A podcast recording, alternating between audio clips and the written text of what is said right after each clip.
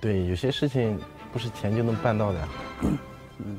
你是觉得有有比钱更值得追求的？Yes，钱，钱不能光看钱说话。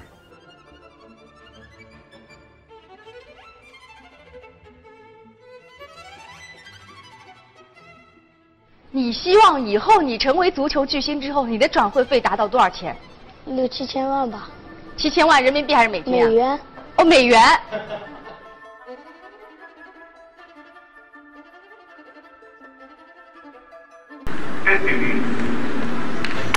比赛开始，刘翔的起跑非常的顺，他目前排在第一位。旁边的是特拉梅尔、奥里加尔斯，刘翔处于领先的位置。刘翔，刘翔赢了，刘翔赢了。各位好，欢迎收听翻转体育，这是一档致力于丰富中文世界体育叙事的节目。在这期的片头，我想先说两件和本期内容不太相关的事。第一是，嗯，大家刚刚听到的这个片头是我从上一期开始使用的自制的片头，它的中间穿的背景音乐是周星驰电影《功夫》里出现过的《Allegro Molto》，而三段录音，嗯，第一段是中国的 UFC 选手。李景亮在接受王詹采访时候的一个回答。第二段是吴磊，他现在已经是成名的前锋。那他在小时候有一次和他当时的教练一起上电视节目的时候一个采访。第三段是著名的刘翔参加雅典奥运会一百一十米栏决赛时候 CCTV 五的解说。嗯，这是片头我用的三段录音。如果有人想知道的话，这个是他们的出处。然后第二件事是我在计划我的年终总结节目。如果有人想要我在节目中回答一个什么问题，嗯、欢迎各位发邮件至翻转 sports at gmail dot com。翻转就是翻转两个字的汉语拼音加上英文单词 sports 没有空格，然后 at gmail dot com，或者直接在微博上给翻转体育播客发私信也可以。嗯，这一期的内容比较特殊，实际上是几个月前，当时还是临近今年的女足世界杯的时候，我和嗯我节目的第一期的嘉宾就是学 athletic training 的 Shirley，我们一起关于嗯女性与运动的闲聊，所以还是放到了女性系列的这个话题里。然后因为是闲聊，所以这期是会有一些走动啊，嗯拧瓶盖的声音。但是实际上，我们聊着聊着还是聊到了很多有趣的话题。我们可能聊，比如说美国女足的明星 Alex Morgan 她的特殊性，到比如说不同的运动、团队运动和嗯单人的运动之间的区别，还有包括什么样的女子运动员才可以成为一个明星。嗯，欢迎各位收听。第一集我说的那样的想法，你觉得你同意吗？如果你你听过我女性系的第一期吗？我就我说我为什么要录？对对，我听过你说的第一期。OK，你你当时觉得怎么样？我当时觉得你想要接触的点很多，就是你嗯想要，就是你想要，嗯，讲到这个女性话题中很多很多点，不管是性别问题呀、认同问题啊，还有文化呀，我觉得是这是一个很好的出发点。但是我就是觉得有的时候可能没有这么多，还我把那个门关关上接着吧。我就觉得可能没有没有这么多时间，或者我们的呃我们请的嘉宾可能没有这么多时没有时间去 cover 这么多点，就是这是唯一的，或者说这个问题太大了，我们可能一个小时都说不完这个点。对对，但是我的意思是我当时录那期只是说，就是我后面会想要怎么录，就是它分成一期一期一期的主题。对，你会觉得太广了吗？还是说？我觉得有点广，但是既然是一种杂谈呢，我也觉得不。不是不是不是不是说杂谈，就是说，它不一定是杂谈。就比如说每期有一个嘉宾，嗯，或者你看我早期的一开始有这个想法是，就我当时是想到那个，就是我觉得在女性运动中，或者说在不是不是不是不是女权运动，就是在女性的相关的体育运动中，嗯就是有比如说就像比利金就有这样一批的女性运动员，她们的她们自己经历过的历史故事，或者她们自己发生的她们的抗争，保证了就现在女性运动可以有她所有的权利，她可以参加体育的权利。就像这些人，我原来想法就是我会给他们做特辑，只要那个特辑的话，就会是有好的资料，就是直接介绍他们的故事，就不会是杂谈这样形式。就比如说，啊，他的这一生中哪几个关键的事情啊，blah blah blah 这样。但是其他的，就我觉得就是不一样的地方，就是会有那种。而且，时下发生了什么事情？就像你说的 Eco Pay，或者说我遇到那个 Samia case，对，就这些事情，我觉得就是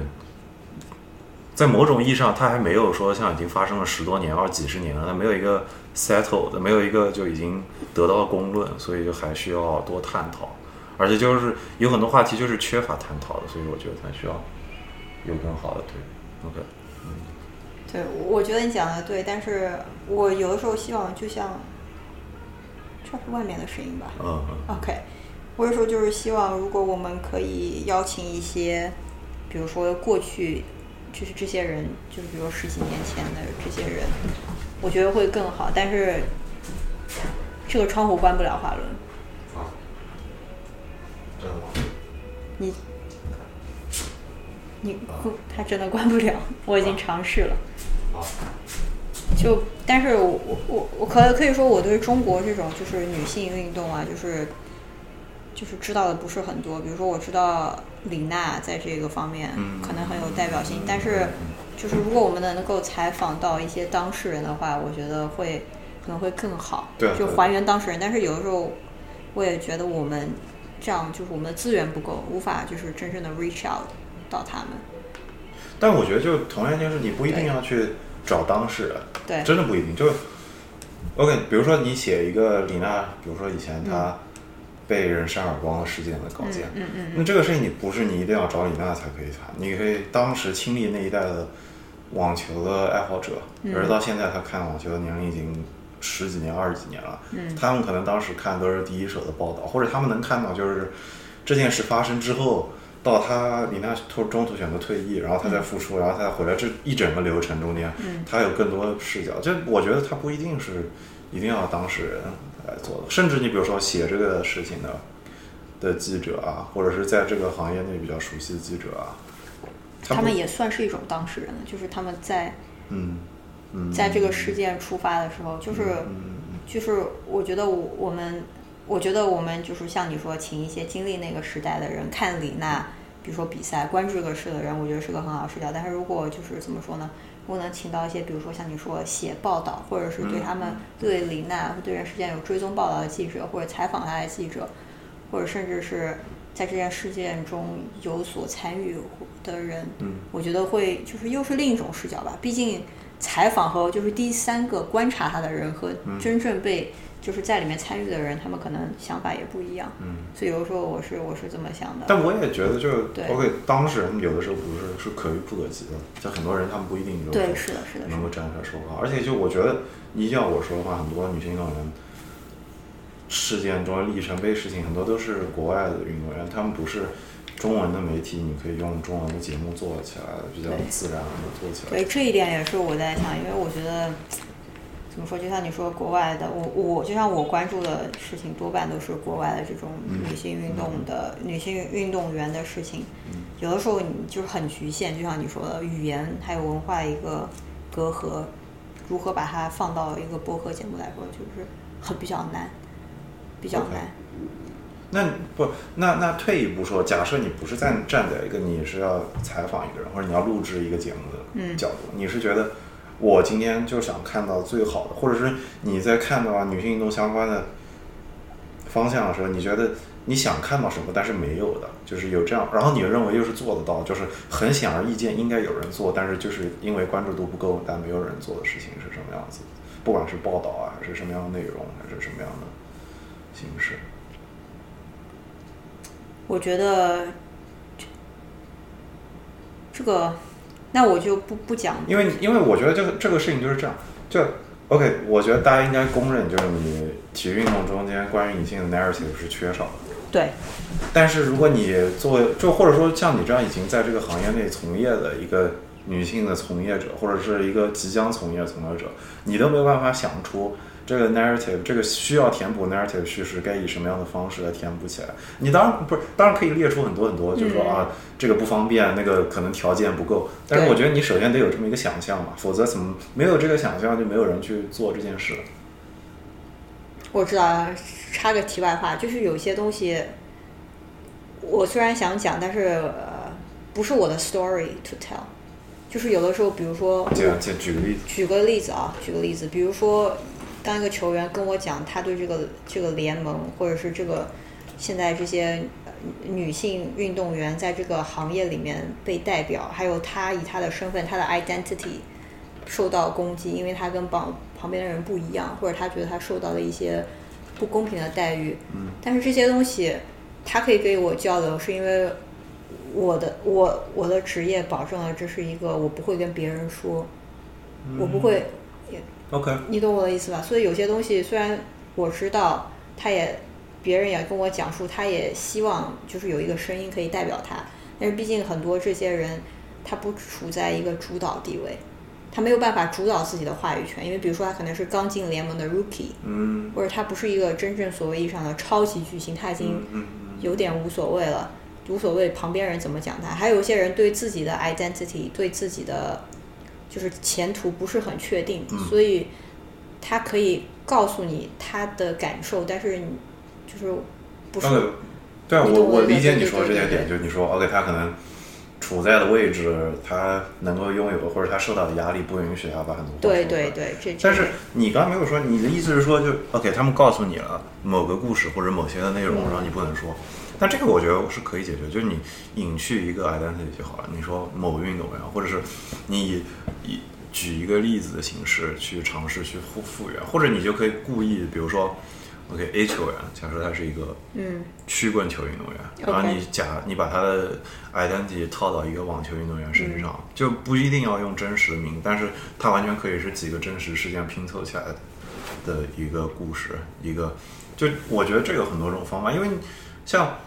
当然了，这律师的职业道德规范也会限限制，就是你说你有很多案情，你能不能说，然后你有什么保密的原则。但是实际上，我觉得很多律师他们相互之间讨论问题的时候，经常会说，我们假设有这么一个运动员 A，、嗯就比如说我之前去那个电子竞技运动啊那个律师会，我给他们两方的两个律师，一方是代表就是电竞的那个球队帮他来写合同，比如说美国几个 Team Liquid 的这些是他们的那个客户，另一方就是大的运动员。那他们俩代理的运动员跟名跟球队的名字，大家都众人皆知啊，就就对对对对，很多时候他列出来的 hypothetical 就是那个假设，你一听你熟悉的话你就知道那个人是谁。但是只要你架了这一层，他没有办法说你什么，就是你你完全可以说 OK，这个这就是一个，或者你就可以做一个一点小的 change，你就让它变成一个 fictional figure 就好了。对对对，对我我我懂你的意思，嗯，对。对啊，那那还是还是我还是这个问题，就是我觉得你觉得缺少到底缺少什么样的叙事，或者说你觉得既然这个现状是不对，那应该有什么样的方式是如果就算就就算就我们套到中文世界的话，我觉得缺少的一是关注度，嗯，就是对世界上这些事情，就比如说不管怎么说，一定是这样的事情。但是中国体育我觉得女性运动的关注度就比较低呀、就是你如果不都不关注的话，你也不知道世界上发生了什么事情。不不不，首先我我还是这句话 OK 一为什么一定要是世界上的事情？二就是关注度不够，所以你要说出来，而不是关注就对。我意思就是我我意思就是说我要我要说这些事情是为了提高关注度呀。不，但我觉得就是 OK 这是一个，就是你没有人先去说这件事，就是很多事情嗯它看起来本身有挺无聊的，然后你是说着说着，它才变成大家去关注的事情。就是对，就是说我意思我比要说这件我就是 pay，exactly 我意思是我们要我们意思要说我们要说这件事情。我知道你的意思就是没有抓眼球嘛，就是没有不一定啊，不一定啊，就是关键是我我的意思就是，就我们俩在一个先有鸡还是先有蛋的问题上。但是你的意思就是好像 OK，因为没有关注度，所以你说这个你不应该说国内的事情，你应该说国外的事情。我也想说国内的事情啊，但是国内的事情就是，首先我关注就是说没有什么特别关注的事情，你懂我意思吗？嗯，比如说国内我也想知道女性运动员就是她们被关注，或者是就是感觉没有什么特别，就是值得，没有什么人特别跳出来，或者没有什么特别值得关注的事件。但我觉得它不一定要是一个 controversial issue，它才值得报道。就比如说，呃，就比如说很多现在很多女性运动员，她就你你可以把它跟行这个其他行业的话题或者其他的话题直接嫁接起来。嗯。就像我我之前在想的时候，我觉得，就女性运动员到哪一个点，她是不是受到压力，在她要去结婚生子了，或者她的运动生涯要就要提前结束了，就这些就就不，我觉得并不敏感，而且你只要去看一看就知道她运动员在做什么，或者是甚至我相信有的运动员也会说，就是他是怎么考虑这样的选择的。就是他的职业生涯的走向。对啊，对啊，对啊，对啊，这就是我觉得这样的叙事是完全没有敏感的地方的。就是、OK，嗯就是比如说十个女运动员出来说说为什么我在二十六七岁，我运动员生涯刚进入巅峰的时候，我就我就去生孩子了。就这这个，我觉得没有任何理由敏感，这个我知道，我知道，我知道。嗯嗯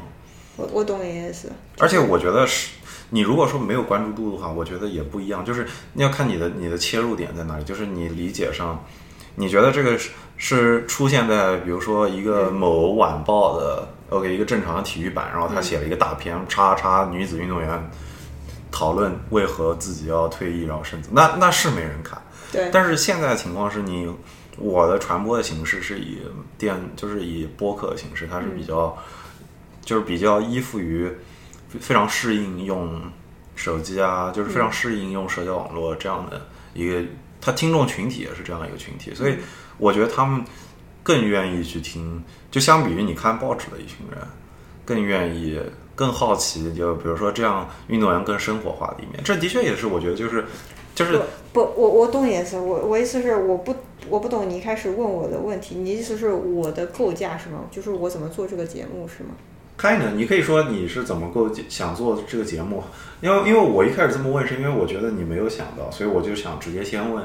你是觉得缺少了什么，然后你再进一步说。我我觉得就是怎么说呢？缺少什么就是生活化吧。我们把一个运动员放到了一个他的他的就是他的标签就是一个运动员，没有考虑到他也是一个人，他有很多方面。嗯，就是，但是有的时候我非常觉得不解的就是，比如说你去看采访，不管是啊国内还是国外的采访，嗯，你在一个球场上的采访，永远都是很多时候会涉及他的私人问题，比如说是吗？会，你去看女性运动员的采访，国外有些时嗯候就是你比如说很少人会问梅西你的你就是或者是某一个男性运动员你的感情生活怎么样，嗯，但是女性运动员经常有的时候会会被问到这个问题，不，但你觉不觉得这里有趣？就比如说很多到英国踢球的球员，他们会抱怨说：“OK，英国的球员没有任何私生活，所有的报纸媒体会对对对我觉得男运动员也会被拍，但我觉得你中间强调的可能是女运动员会被问的意思，就是言下之意是你有没有成家的希望，或者你有没有像要安家落户的这个状态。没有就会问的比较多吧。还有就是就是体有的时候有些有些女性运动员更愿意被问到一些关于就是体育方面，就纯粹的竞技问题。嗯就比如说你一个赛前发布会，问你你的感情状况怎么样，你会觉得，我我就是如果是我是他，我换位思考，嗯，比如说我备战的时候，你会问我这个问题，我觉得就不可思议，就是有的时候觉得跟现在当时的情况下发生的是不一样的。但是当然有，我觉得，比如说有些运动员到有些采访是可以问的，这是 OK 的。但是有的时候我觉得就是问的问题，很多时候媒体问的问题的时间点或者场合是不适宜的。对于女性运动员来说，但是呢，有的时候我们报道的时候又把他们就是太就是觉得他们只是运动员，比如说他们就是他们只是竞技方面，没有考虑到为什么他竞技状态这么差，或者是为什么他今天发挥不佳，就过多的给他们过多的批评，或者有的时候。就是把他捧上神，就是他们是一个人，他们有很多生活上，比如说他们的父母呀，他们的家庭啊，他们有家庭，还有家庭的问题啊，他们的朋友或者朋友什么之间，就是很多东西会影响一个人经济状态。有的时候我们把他过又过苛刻的去批判，嗯嗯嗯，那是那确实，对这个也不分男女。这个这个我我知道你说不分男女运动员，但但是就是这个是运动员整体来说，嗯对吧嗯？只是运动员整体来说，所以有的时候这一点这一点我觉得但你不觉得有的时候你说到这些，就是一个运动员他的状态起伏可能跟他的生活状态有关。对但你还记得你那天跟我说你的你们你自己经历过一个运动员，嗯他实际上是有各种各样的私人问题，然后只不过球队会告诉他说你这是他是一个私人原因，然后他不能说，就是可能涉及到这个方面。就如果你是，你如果你是站在说，哦，这个球员的或者这个运动员他的竞技状态不好了，嗯。然后你是为此你要给他找很多，给他生活上出现了 A、B、C、D 这么多问题，但这个反而可能很多运动本身就运动队本身他不愿意让你知道，或者他会用别的方法藏着你。对，这就是不可控的因素很多，我觉得，嗯，就是外人，就是内部人和外人，还有粉丝、媒体看的都会不一样，嗯，所以说有的时候呃怎么说呢？但是有时候粉丝会过于苛刻，就是特别是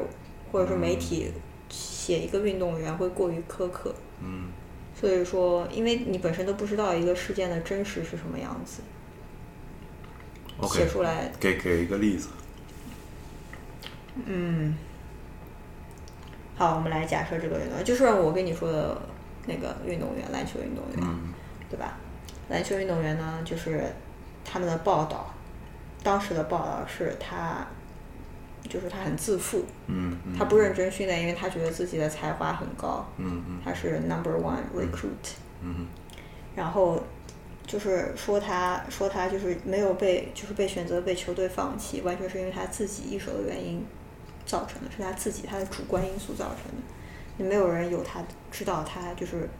在跟一个精神类疾病做斗争，这是他不可控的因素。嗯。他一直有这个病史，但你觉得这个是不可以说的吗？还是这球队会避免说？这个不可以说是因为不可以说是因为球商业队赞助呃这这个很多因素，一是教但练的。本身疾病跟你，比如说一个球员得病跟他犯罪完全是两个两个那不是不是犯罪，我说就是说他的表现，就是别人说他为什么没有被选上，或者说为什么不出战，他的表现是因为他在训练中怎么怎么样。嗯他训练中，但是讲的这些人训练中，有些时候他都没有办法出来训练，因为他的疾病。嗯所以说，有的时候这些就媒体或者记者，或者是所谓的忠实粉丝来看比赛的忠实粉丝，他们不知道真正发生了什么。嗯他们做了一些很多臆想，把一些臆想的人格加在了他的身上，加在这个球员的身上，但并不是他的问题，因为这是一个疾病。但是他不说，有很多原因，可能他自己不愿意被人知道，嗯也有可能教练的原因，嗯也有可能就是他被诊断的时候他还是未成年人，你不可以说出来。嗯，就是他有多方面的因素考虑在里面。但是有的时候，我觉得，就是粉丝还有这些媒体会臆想一个人格，把他的所作他没有被选上或者没有比赛的事实，他臆想一个他的人格，说他是什么样的人。所以这一点，那你觉得这是好还是不好？我觉得对于运动员来说当然不好，所以我们会这样跟运动员说：比赛开始的时候不要去社交网站，关了社交网站，不要看社交网站上的人对你的评价，因为有的时候社交网有些球员会喜欢看别人对他怎么评价，嗯嗯那很多很苛刻的评价完全会摧毁他的自信，嗯就是相当于我们希望他 生活在一个自己的一个 bubble 里面，就是只是训练，专注的训练。你觉得这样好吗？但是有的时候，对于比赛来说，或者是对于他们个人来说，可能对于他们来说是最好的一个状态。因为如果他们过多的留恋于别人对他的评价，这些不知道发生了什么情况的人对他的评价，教练对他很中肯的评价，他们可能会注意力会被转移，没有办法专心的去比赛。但你不觉得就是嗯站在一个更大的层面上，现在你的运动行业被开发出来它的商业价值，或者说反射到一个更小、更普通的阶普通的层面上，运动员拿到更多的钱了。嗯那它的根根本原因就是，比如说 LeBron James，比如说 Kevin Durant，大家关心他，而且大家甚至关心的就是时时刻刻都想关心他，而且这中间你 A 球迷看到 LeBron James 跟一个 B 记者看到 LeBron James，他们知道的是完全不一样的情况，但是他球迷就是在这个过程中本身就投入了很多的意向，嗯而且某种时候。像我不知道，但是我觉得 LeBron James 他肯定有他的公关团队帮他修剪他的公共形象。对 Durant 的情况可能不太一样，但是很多运动员都有他的公关团队帮他修剪形象，所以他们有的有的时候，就我觉得，OK，运动员想要在意自己的形象，某种意义上也是他在关注自己的价值，或者说他 OK，对于很多年轻运动员来说可能不一定，但是就你觉得他一定要是一个纯粹的竞技性的运动员，还是他的本身作为生活的可可娱乐性的一面需要被开发？可娱乐性里面的确可以被开发，但是有的时候，特别是团队运动，如果就像你说一个球星，比如说 LeBron James 或 Kevin Durant，他们有自己的公关团队，但是他们的个人的形象或者他们的个人影响力绝对不可以因为。就是这个的代价是你的，就是你的比赛没法专注比赛。我讲的情况是，比如说你，我是一个球员，旁边有个记者，他对我表现很苛刻，他讲他就是怎么给我塑造一个人格，他为什么不能好好比赛，是因为怎么怎么样，是因为他的人格上面有什么问题。我觉得有的时候，如果有些球员过多的看到了这些，过多的想要。就是过多的，就是想这个问题想太多，一直在他脑袋里面想这个问题，他可能无法专注在竞技上面。当然了，我说一个优秀的运动员应该不会被这些影响，看过以后就笑一笑就过了。但我觉得，对，哦，你退一步说，运动员都是某种意义上都有。首先我觉得运动员都是比较不说自大吧，但都是要必须是非常强的人格，他才可以坚持下来。嗯，而且他有他在场上，他就是要在竞争中获胜的，所以他都是要有比较强的 ego 的。尤尤其是对于很多打篮球或者说你这样的运动来说，他知道有一个 crowd，有个人群在那看他。对对。不管他怎么样，他在场上运动表现好，他也要 show off 的。他在场下。他也有一个 build up 他的 ego，对，他是要这个，我觉得没有错。你有一个 crowd 来看，你本身有的时候有些球员就是为了人群、为了粉丝来打球，这没有错。跟粉丝互动也没有错，或者是你想要跟记者互动，这都没有错。我想的是不要过多的被这些东西干扰。就是有些、有些、有些球员会因为一个 comment，一个就是评论或者记者的一篇报道。他不知道什么原因，他会觉得这个东西就是对他，就是让他觉得很不爽，心里很不爽，或者他会觉得这个东西就是让，就是让他很不能集中注意力。有些有些时候我们也不知道为什么，就像有的话，就是让他们感到不爽，就是让他们注意力被分散，就是他们感觉很愤怒。这个时候会有的时候会，他们会带到训练啊，还有竞技中来。我觉得这一点就是，那你觉得这怎么办？你觉得一就是我觉得这是一个。不不不，我意思是支持一个成一个成功的运动员应该懂得如何克服这些问题，所以说这才是为什么有，就是我们会教运动员你要去看一些就是所谓的运动心理学家，会教你怎么调节，所以说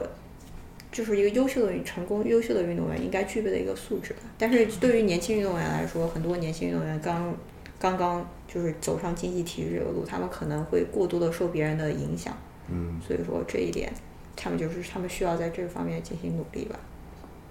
OK，我刚刚正好在这讲这个的时候，我想到了就是 OK，那你觉得像就 Lonzo Ball、LeVar Ball 这样一个社会现象，就是球哥、球爹，你觉得他是代表了什么样情况？你觉得这是一个是现在这些年轻人遇到的问题，还是说呃从另一个角度上，这他在商业上他成功了？我觉得他是，这就是他的 Ball Family，他球球爸，就是他的爸爸运球爹的运作的结果。嗯，就并他的几个儿子，在我看来，但我觉得他跟你刚才想要打讲的那个情况完全是反其道而行之。对，我知道，他就过度开发他的商业价值。在我看来，就看你想要什么，你想要成为一个非常优秀的运，就是顶尖的 NBA 球员，还是想成为一个。商业运作的一个成功的典范，嗯，就是你的价值不一样。我觉得 Ball Family 完全是一个成功运作的商业典范，就是是，对我没有，我觉得就有一个区别，就是就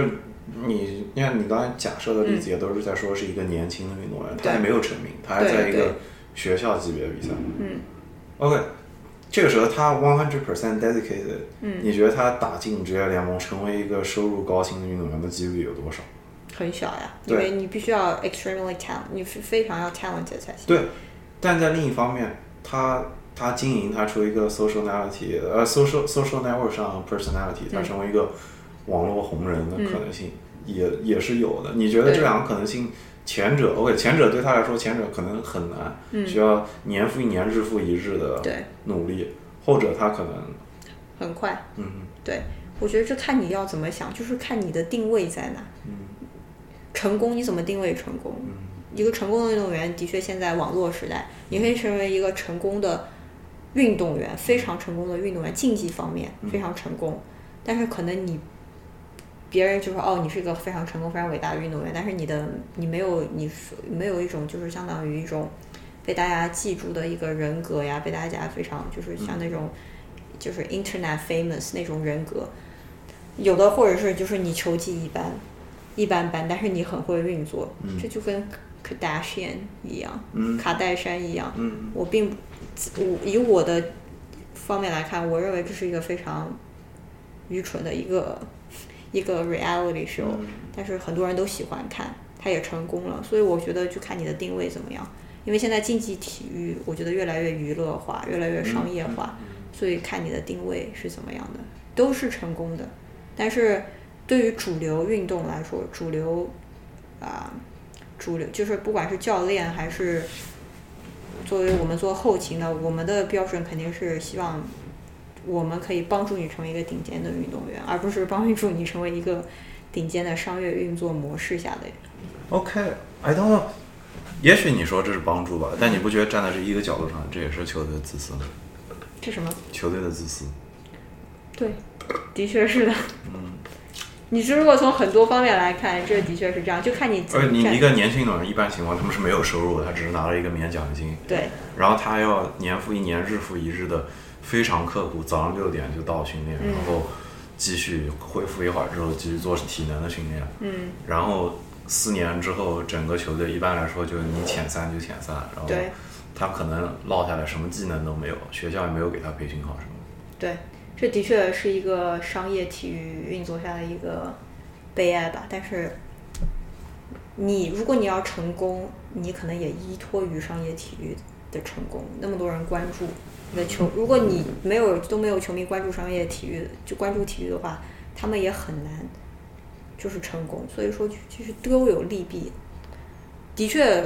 赚的最多的是球队，球队的老板。嗯。对于球，对于球员来说，他们就是。甚至我觉得，我说的不好听一点，在这个过程中，球迷赚的都比一些最后那些球员多。对。球迷赚到了快乐，对吧？而且他看很多节目，绝大多数情况下，嗯，他是不付费的。对，他 OK，他可能花精力，他可能说，我跟这球队经历了可能会花一些钱去买他们的衍生物。我为他高兴，为他悲伤。嗯。但是 OK，四年之后一批球员用完就用完了，他就像药渣一样，说不好听一点。OK，他球员被这个青春被用完了，然后他没有更好的本事就就没了，然后什么技能都没有，什么。我如果我们讲的是大学联赛啊，大学联赛啊，嗯，看学校。看学校是怎么样，因为我知道很多学校现在慢慢秉承的态度是，你不管打球，不管是你的竞技体育要搞好，同时要你要确保有一定的 GPA，你必须要 GPA 达到多少你才可以比赛。一个球队有 GPA 的要求，它确保你学习到的东西。有些大学对，但他们是就这样就就去上水课了呀？有的是有的学校是去上水课的，但是有的学校是认真的。就是看看你在哪个学校，因为我很难想象一个运动表现很好的学校会逼着学生去，就是一定要 GPA 要求高。我觉得就他们在竞技上一定要有。是是有是有这样的学校的，是有这样学校的。当然了，你说的也有一些前几年有一些丑闻，比如说北卡，北卡教堂山就是球球员成绩造假呀、上水课有这样的丑闻。但是自从这些丑闻曝光以后，情况有所好转，并且很多大的就是。Division One 学校承诺球员，你现在不完成成绩，比如说你打了两年，说我要参加职业体育，你去，你任何时候都可以回来，在你打完职业体育之后回来学，就是完成你的学业，任何时候都可以。所以说他们也是有一定的保障的，并且他们也会上一些啊 budgeting，就是就是教你如何做预算啊，如何处理自己的一些财产的课，就他们都是有这些资源的，他们有自己的。自己的就是相当于 advisor、counselor，他们有自己的自己的这些个人的这些啊心理学家，他们保障团队是很好。有些时候我但你觉得那心理学家真的管用吗？心理学家管不管用？我觉得，因为我一直很想做一集关于那个有一个宾大的女的长跑运动员叫对，What made Maddie wrong 对吧？对，那个宾大的她是自己考进去的，OK，她也有体育奖学金，但她的成绩很好。对。对吧？品学兼优，然后她第一年压力过大，她就自杀了。然后她她那个书中，那是一个 ESPN 的记者写的，她的情况描述下来，就觉得一个实际上大学里面这个配套是很不够的。OK，就就在一个整体层面上是非常不够。对，在心理，我我承认，在心理学这方面，很多大学都是不够的。很多不管呃 Division One 这些大学是不够，是因为心理学一直在过去来说是一个被忽略的一个、一个概念，因为很多人运动心理学对运动心理学是一个被忽略的概念。很多人觉得 OK，如果你运动员的心理学可以让普通人心理学。这些心理咨询师去沟通，但是不够，因为运动员就像你说，他们有他们有不一样的 ego，他们的生活跟普通人不一样。但是最近，我觉得最近几年在逐渐的改善，球队请了专门的运动心理学家，也有就是大家更重视这个问题。我们就像我们做运动医学，我们会问你你最近怎么样，我会尝试了解他的生活。所以我觉得的确好了很多，但是有些东西我们是无法预知的，比如说学学业压力。这些东西很难很难，就是你很难去真正的知道，因为你只是一个球队的保障，你可以管竞技，但是学业方面你还是需要他的 counselor 来告诉你。就是这一点一直都是一个 struggle 吧。嗯，OK，接着说，OK，接着我刚才说到那个 What made my wrong 那个选择，嗯，我觉得正好可以用这个讲一下 EQK。因为那个姑娘当时是在足球跟长跑中选了长跑，虽然我不觉得长跑就更有钱了，但是，嗯，但我觉得对于哪怕是在美国女子运动发展很好，都很难想到，我几乎想不到除了网球或者可能高尔夫这种比本身就收入比较高的运动，还有什么女子运动，他们收入是让人觉得就 OK 可以足够吸引。就算是你说 WNBA 一直是负运营。对对对。然后他们的球员很多，为什么最后场呃决定就是出国打球？是因为欧欧洲付的钱比美国付的太多。真的？对，欧洲他们土耳其去欧洲那些联赛打球淘金，是因为美国 WNBA 他们付的薪水太低了。不，我知道，比如说 W 就中国的女篮的联赛，有的时候也会有外援来嘛，也付天价外援，对。但是我不知道 WNBA 普通的薪水到底是多少。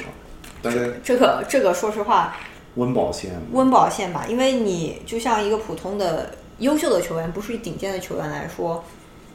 顶尖球员他们有广告很多赞助。但如果说你一个呃女运动员，我都我觉得女女篮球员我都想不到有多少有广告代言。有一些，有一些，但是但是也不是很多。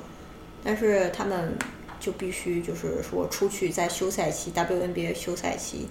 去，就是外面欧洲联赛打球。所以说，还还有一点，我说实话没钱，就通过这一点跟你说，就像我跟你说，在大学，大学这些很多体育项目他们都包机去比赛，嗯，但 WNBA 真的不包机，很多球员就是球队，那就是女篮的时候他还包机，然后 WNBA 就不包机，WNBA 有些球队都没有钱包机，嗯，不过我觉得像这个这个也是就是。国内的运动员肯定根本就不存在包子这个概念。对，是的，所以在各种待遇上都不够吧。当然，你说这点好，我等会儿可以谷歌一下 WNBA，就是一个普通球员到底赔多少。嗯。因为我知道，我知道在就是女子足球运动员是他他是这么分配的，就是他的工资帽是呃工资薪水是这样，比如说你是国家队的运动员，嗯，美国就是美国这个足球协会给你发一个基本工资，嗯，然后。球队也会给你发一个工资，所以你有两份薪水合起来。但是如果你不是的话，对不起，你只有拿就是球队给你的基本工资。所以很多这些女子就不是国家队的嘛，就不是国家队的。嗯然后所以说，并且这些基本的就是普通球员，他们没有广告代言，没有就是额外的收入。所以说，就是就是说很很麻烦啊。他们必须有的时候就是打两，就是赛季结束后到外面去打工。不，我我再推测一下，你觉得会不会这是很多人就成家了？对，是这样的，因为我知道我看过最起码很多 Instagram post，就是说很多年轻二十四岁、二十五岁的女子足球运动员，或者二十六岁，因为一般女子运动员的生涯最起码要到现在越来越好，到三十到三十四岁才会退役，甚至有人踢得更长。但这些二十几岁的人就退役，说不是说我对足球没有热情了，是因为我没有办法用我的工资。去就是支付我想要，就是去支付我的生活，因为有些人也逐渐开始成家了，没有钱去支付，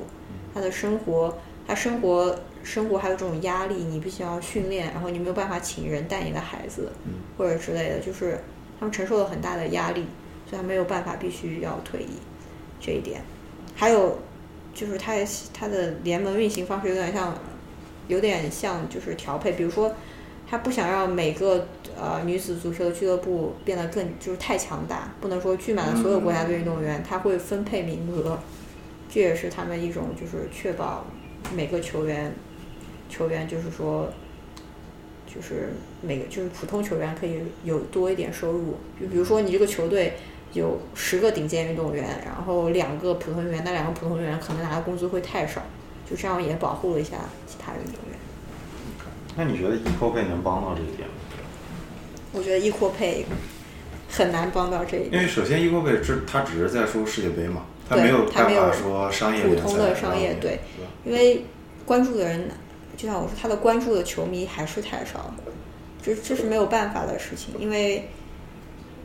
呃，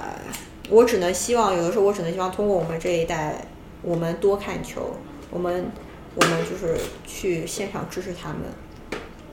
让他们的商业收入能够多一点，但是整体来说形势还不是很好。嗯所以就像 WNBA 一样，WNBA 的是去看的人已经，我觉得已经还算挺多的，但是他们依然是就是每年都很多嘛，就是亏钱我没有去看过，你去看过现场？我没有去看过现场，但是我看过比赛的直播，就是网就是 E ESPN 的直播。那你觉得跟大学比呢？嗯大学就女篮的比赛大学女篮也是亏钱的呀，很多大学女篮也是亏钱那。为什么大学女篮可以有包机费？因为大学是做一个整体呀、就是美国大学，我不知道其他大学是什么样，但是 Texas 是这样的，体育部门是个体育部门，橄榄球是没有 budget，橄榄球没有预算，你想要花多少钱就花多少钱，基本真的基本上都是这样，没有预算。然后涉及到每个球队，他会给你一个预算，给他们的呃 director of operation，就告诉你，OK，你这个赛季可以花这么多钱。然后他来制定，比如说包机，你有钱就包机，没钱就买正常的机票。当然了，我们这些后勤保障部门嗯嗯，又是另一个部门，我们也有自己的预算，但我们预算比他们紧一些。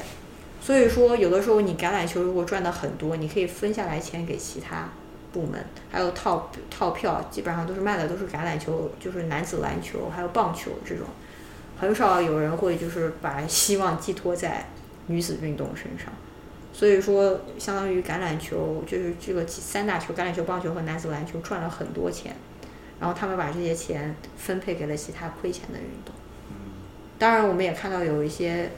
有一些 Division One 有一些学校，因为有些项目太不赚钱，他只好取消了。所以说也有这个风险。但是还有有个问题，就是你知道 Title Title Nine，你没有你没有办法完全就是就是平权，平权你就是哦，他那他那个全称叫什么？我查一下。Title Nine，呃，nineteen seventy three 吧，是应该一九九一九七三年过的。Title Nine，Title Nine，教育法修正案第九条，明白？它对于体育上面有很大的，就是对对对，有很大的影响，所以你没有办法很快就随便取消一个球队，就有的时候我来我来念一下啊给。大家念一下。对，就是他修正案第九条说，男女学生不仅在体育，而且在数学、科学或其他任何领域都应该享受同等的机会。嗯，虽然教育修正案第九条没有法没有说明什么样的行为构成非法歧视，也没有列举什么样类别的歧视受到这类这条法律约束，但是美国法庭把破坏平等的体育运动机会、性骚扰以及对孕妇的歧视等，都包括在第九条的范畴之内。的确，对。所以这一点也导致了有些时候，就像你说，为什么有些体育项目不赚钱，还没有被取消？很多都是女子，因为她没有办法取消，因为她要她要遵守 Title Nine 的规则。所以从一开始他就没有 motivation。对所以你认为女子运动发展到现在是一个行政推动的结果大于市场行为了？就我认为的确是这样的，一个政策推动的行为大于了真正的商业。就是我们有先有政策推动，然后随着女子竞技的发展，就是越来越，它的竞技水平越来越高，才有就是商业的推动，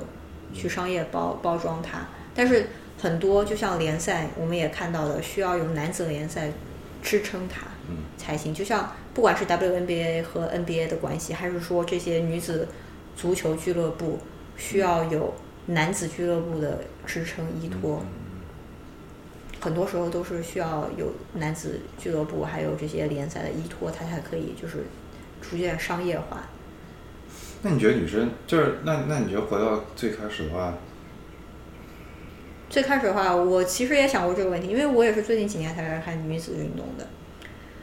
嗯，我觉得在我小的时候，首先转播女子运动不够多。如果我仔细想想，小时候中央电视台转播的女子运动的确不够多，二它不是黄金时间。那时候可能我在上学，他转播女子运动，所以我没有机会去接触。偶尔看到的可能就是比分的结果，在什么体育。但这个回到这本来就是一个商业行为。对，是一个商业行为。一个女子比赛，你放在同样的时间段，CBA 的总决赛不可能为一个对女足联赛让路的。对，或者是一个什么其他女子篮球让路。嗯对，就是我的关注，就是关注，就是小时候没有那么多新闻媒体让我能够关注到它，并且，呃嗯，就是从小没有一个非常鲜明的女子运动员的形象。那等一下，那这样的话，如果参考网球的例子，你觉得它如果被并行在同一个赛事里，可以可以有帮助吗？就比如说像世界杯变成男女世界杯加在夹杂在一起，然后男子一场，女子一场，男子一场，女子一场，就像因为男女网球现在就是这样嘛，对对对就是你先男网、女网、男网、女网，然后女网永远在男网前一天，嗯或者这样就这样。然后他们的关注度就就是是并行，他们也没有相互占时间，这样他的赛事是挤在一起的。我觉得会有帮助，但是我不知道你从就是运营上面来说会不会会不会就是因为网球的运营跟其他比如说大球、篮球，嗯，或者是我说足球的运营模式是不一样的，嗯它的成本也是不一样的，所以我不知道就是从一个商业行为来说，运营来说会有什么会有什么不一样。让我倒杯水，你接，着说那。你你到那有吗？那。水吗？水在冰箱里，然后啊、你打开那些橱柜里面都有呃都有杯子，你可以冲一。还有对于我来说，我觉得我的小时候没有一个，就像我小时候喜欢的球员球星，这这全部都是男性球星，因为对，因为你没有一个鲜明的相当于体育形象吧，一个体育人格。在我印象中，嗯然后我我喜欢阿森纳，我以前喜欢小法，这这些东西就是怎么说呢？就是没有一个女性运动员能像那样一个给我一个那么鲜鲜明的一个就是形象，对我影响这么大。小时候没有。但你觉得 Morgan 有这样的潜力吗？就你美 Morgan，国女我觉足运动员得里的 Alex 摩根是一个长得非常好看，然后球技又极为高超的女足运动员。对，我觉得 Morgan 有对年轻的美国美国这一代小姑娘来说，她有这个潜力，因为她真的是商业运作最成功的女子运动员之一。真的，你认为她是商业运作的结果吗？她是商业运动员运作的结果。我认为单论球技还有踢球风格来说，我认为他们球队有比她踢得更好的。你说是美美美国女足里有对我我真的认为有比他踢得更好的，但是 Morgan 家喻户晓，他的影响力，嗯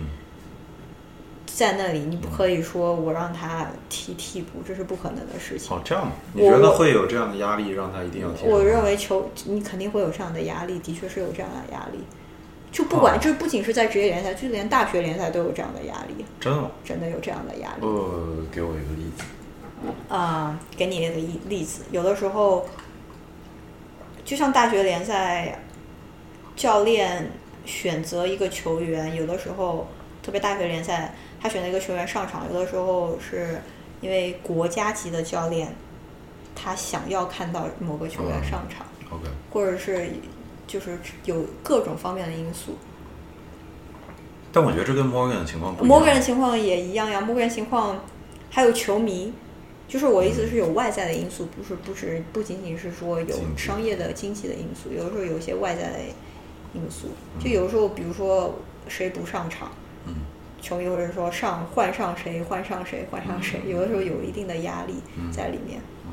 对。当然了，我不敢说，因为我不是一个教练，嗯。我也不，但是我个我认为我看球认为 Morgan 并不是，就是在他的战术体系中中，他可能并不是最适合的，但是他仍然被派上了场，所以说、，interesting。对，但是我不能不否认 Morgan 的确有潜力成为他已经年纪很大了，那三十岁了，二十九三十了吧。哦，那已经过了，接近过了，接近过了巅峰的时候，所以但是我认为他的影响力，他能够成为影响美国下一代，就是女子足球，就是下一代女子足球的。你觉得他跟男运动员比影响力呢？就他跟他算是女子运动员里影响力可能最低档的，第一档可能是全美我想到的女性运动员。OK，小威廉姆斯可能小威廉姆斯对，但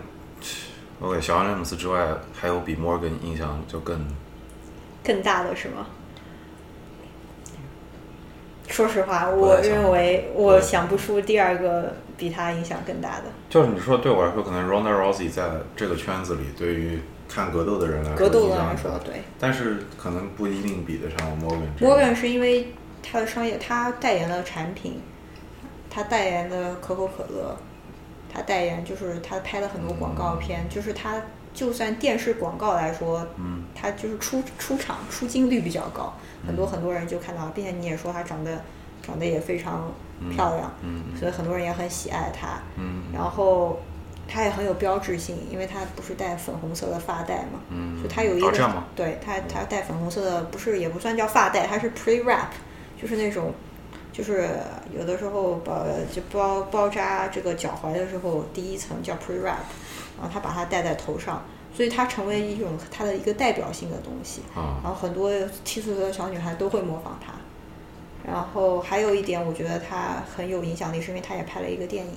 嗯。它叫《我和 Alex》，我和 Alex 和我，还是我和 Alex 一个电影，嗯。就是专门他的目标群众就是年轻的美国小姑娘，在什么在 Netflix 上这些不在 Netflix 上，它就是在应该在电影院有啊 Me and Alex 还是 Alex and Me，OK 记不太得了。所以它的商业运作整体来说，当然了，我们不可忽视还拍了 Swimsuit 啊。泳装系列，但我觉得 swimsuit 不不能 justify 这一点，因为 swimsuit 有那很多女运动员，而且里面好看的身材好的女运动员对对对。是是很多，但是我只有 Morgan。对，但是 Morgan 被宣传的，网上被传阅的很多。对啊，但你觉得这是什么原因呢？我觉得女足从运动角度观赏，就你比如说，你刚才我在比较 Ronda Rousey 跟 Alex Morgan。OK，Ronda Rousey，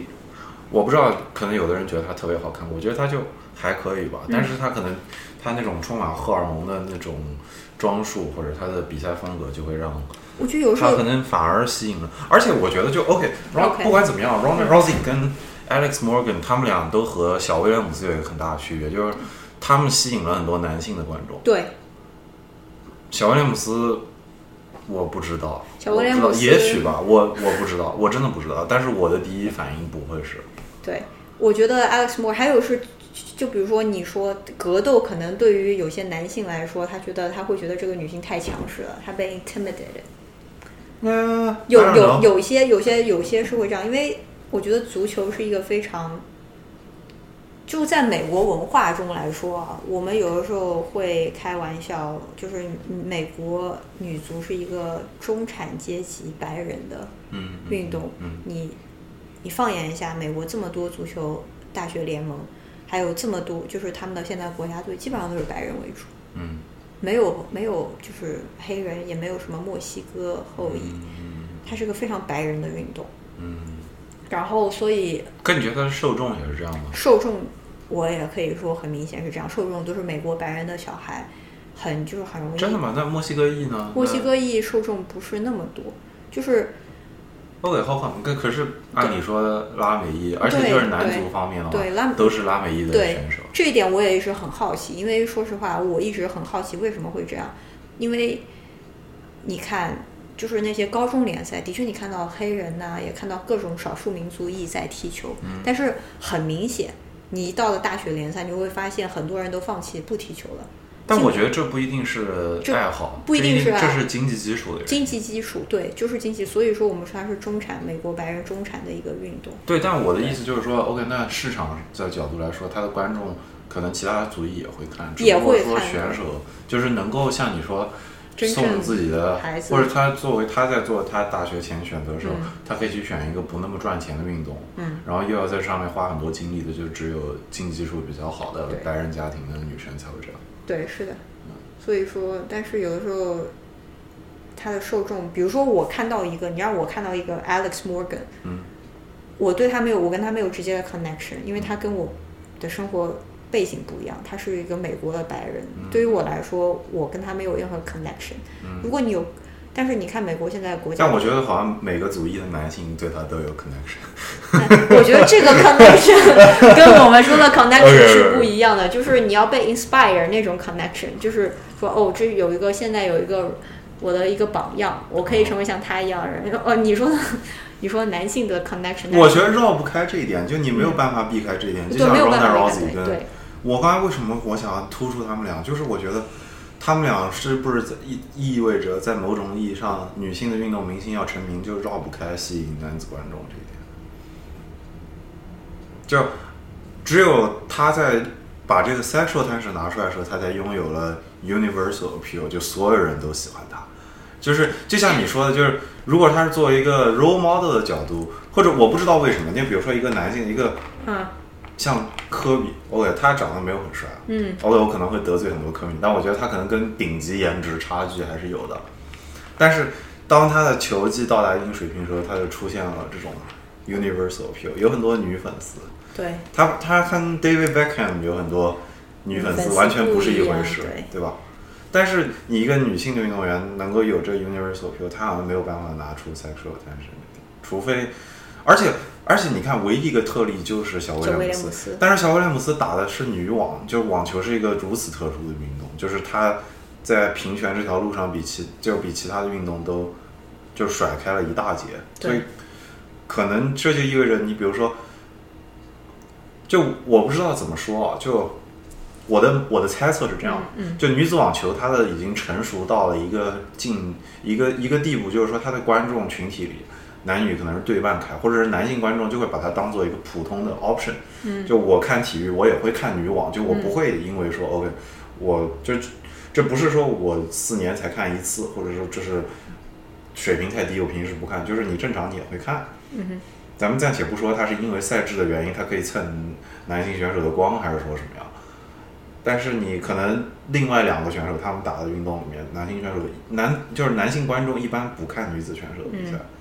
但是就我看我的体验上，首先格斗这个方向在转，但是我确确实实能感受到这一点，就是我我以前看就格斗比赛，一般来说讨论在美国讨论最多的一个网站叫 Sherdog，嗯是格斗迷大家一起关注这场比赛，就到了比赛很快的时候，基本上每一分钟就跳好几好几页这种，就楼刷的很快。对，然后我能明显的感觉到，就有很多女性比赛里面，她们就觉得 OK so boring，非常无聊，是真的是是一页一页的就很无聊。嗯然后我去现场了，我在 Phoenix 看那场现场比赛，就是嗯两个女子选手的比赛就嘘声一片，嗯真的是嘘声一片，很多。我觉得印象中，我看到很多人的观点就觉得女子选手只有到最那个量级最好的两个选手之间打才有观赏性，其次除此之外就没有观赏性。对，这是我现在看到的一个情况。但是我觉得很多 UFC 选手也的确在把自己往性感那个方向。对，我觉得这这一点很难避免。嗯就不管就是说你不管说对男性啊，还是对于相当于对于同性来说吧，嗯，这一点我觉得我也很好奇这一点啊。就像你说，男子运动员他不一定就像科比，他不一定长得非常帅，但是他却有很多很多人被他吸引。但女性运动员就好像大家都会关注他的外表比较多一点，不管是就是异性还是同性，不管是男性观众还是女性观众，都会关注这一点。有的时候我觉得是不是啊、这个一个媒体的相当于一个表述，或者大家嗯长期的一个印象，OK，印象，因为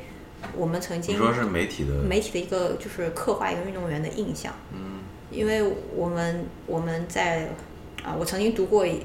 我们专业的一个，就相当于一个对于这种啊文化，就是男子，大家对于男子运动员都认为他们都是非常雄壮威武的异性恋，在女子运动员他们都可能都是同性恋，就是一个刻板印象，相当于 OK，就是一个文章，这是一个学术文章，就是说如何转变你的观念的，就是可能我觉得就是因为这么多年来，呃，媒体啊，还有运动的发展，可能大家关注，就像你说女子女性运动员，大家关注的都是她的性吸引力，刻画也都是她的性吸引力，就是比较容易抓住呃观众眼球的是性性吸引力，然后她的私人生活，关注她她的这个她是她的性别取向或者她的性取向，就是导致了我们就有这个刻板印象在我们脑海里面，所以当我们去看这个运动的时候，我们可能会第一个想到，OK，哇，她这么漂亮，哇，她哇她好性感，哇，她怎么怎么样，所以我们可能会戴已经戴着有色的眼镜，不知不觉可能我们都不没有意识到这个问题，但是我们已经戴着有色的眼镜去看他们，可能才会产生这种性呃就是这种现象。但对于可是对于男性运动来说，很多时候我觉得可能会相对来说好一点，就是大家关注的更多的是他的技巧，关注的更多是比赛的精彩程度。嗯但你没有办法避开这一点，就是可能同类型男子运动就比女子运动竞技水平高。就我没有，就是我没有办法，我觉得我没有办法避开。就像这种竞技体育，比如说篮球、足球，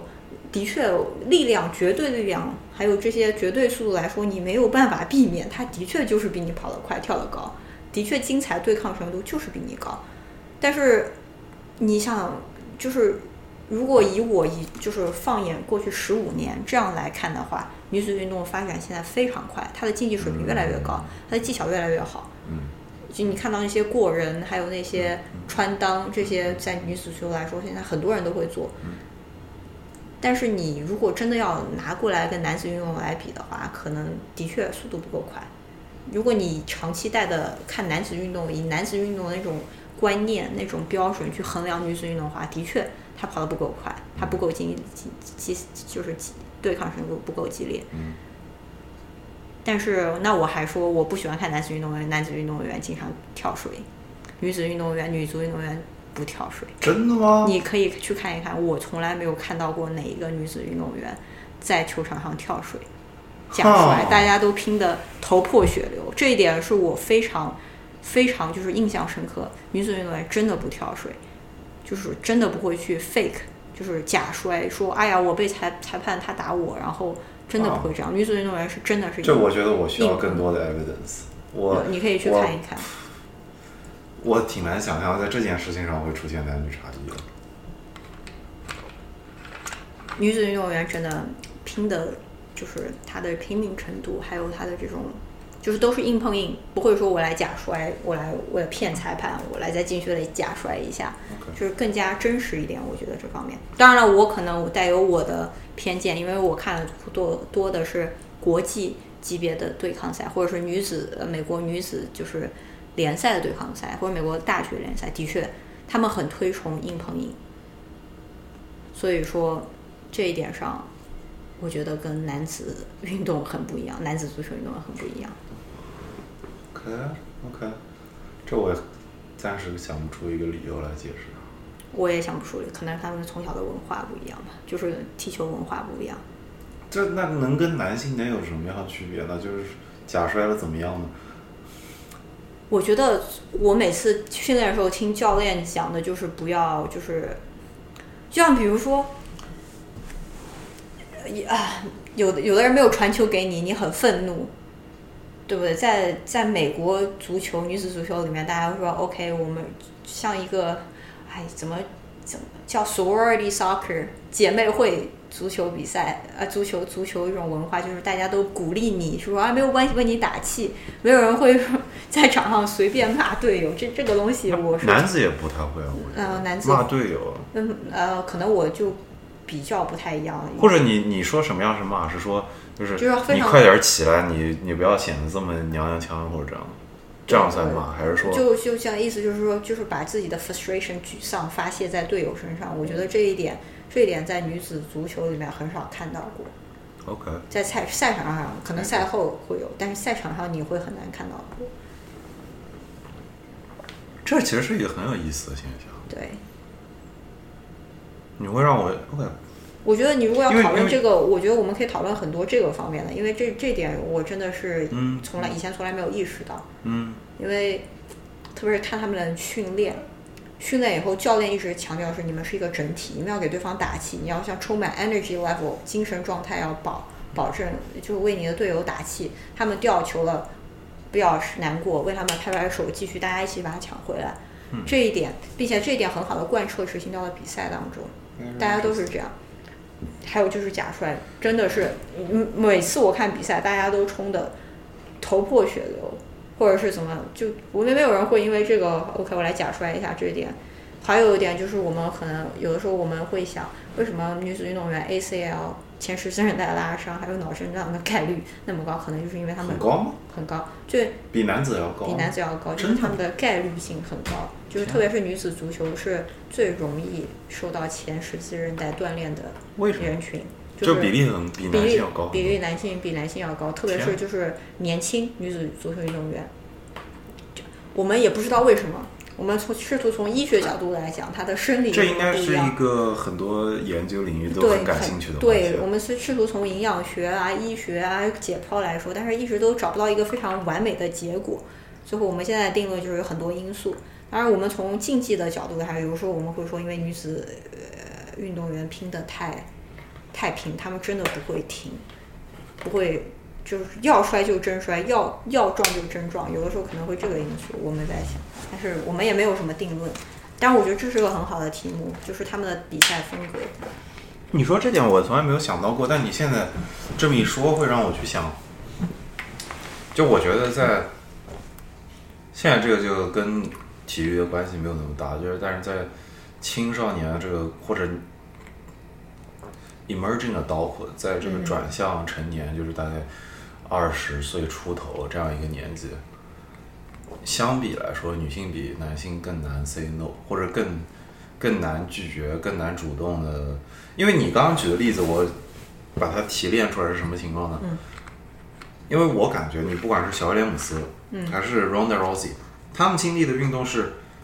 个人运动，嗯所以他们不太存在团队配合的情况。的确，所以他们俩实际上都是以性格有点叛逆著称的。对 Ronda Rousey 非常叛逆，他每上场，大家的说话都是我要撕烂对手的嘴，基本上都是这种。然后小威廉姆斯呢就更更甚之了，就是裁边裁我也要撕烂你的嘴，就这样。OK，但是他们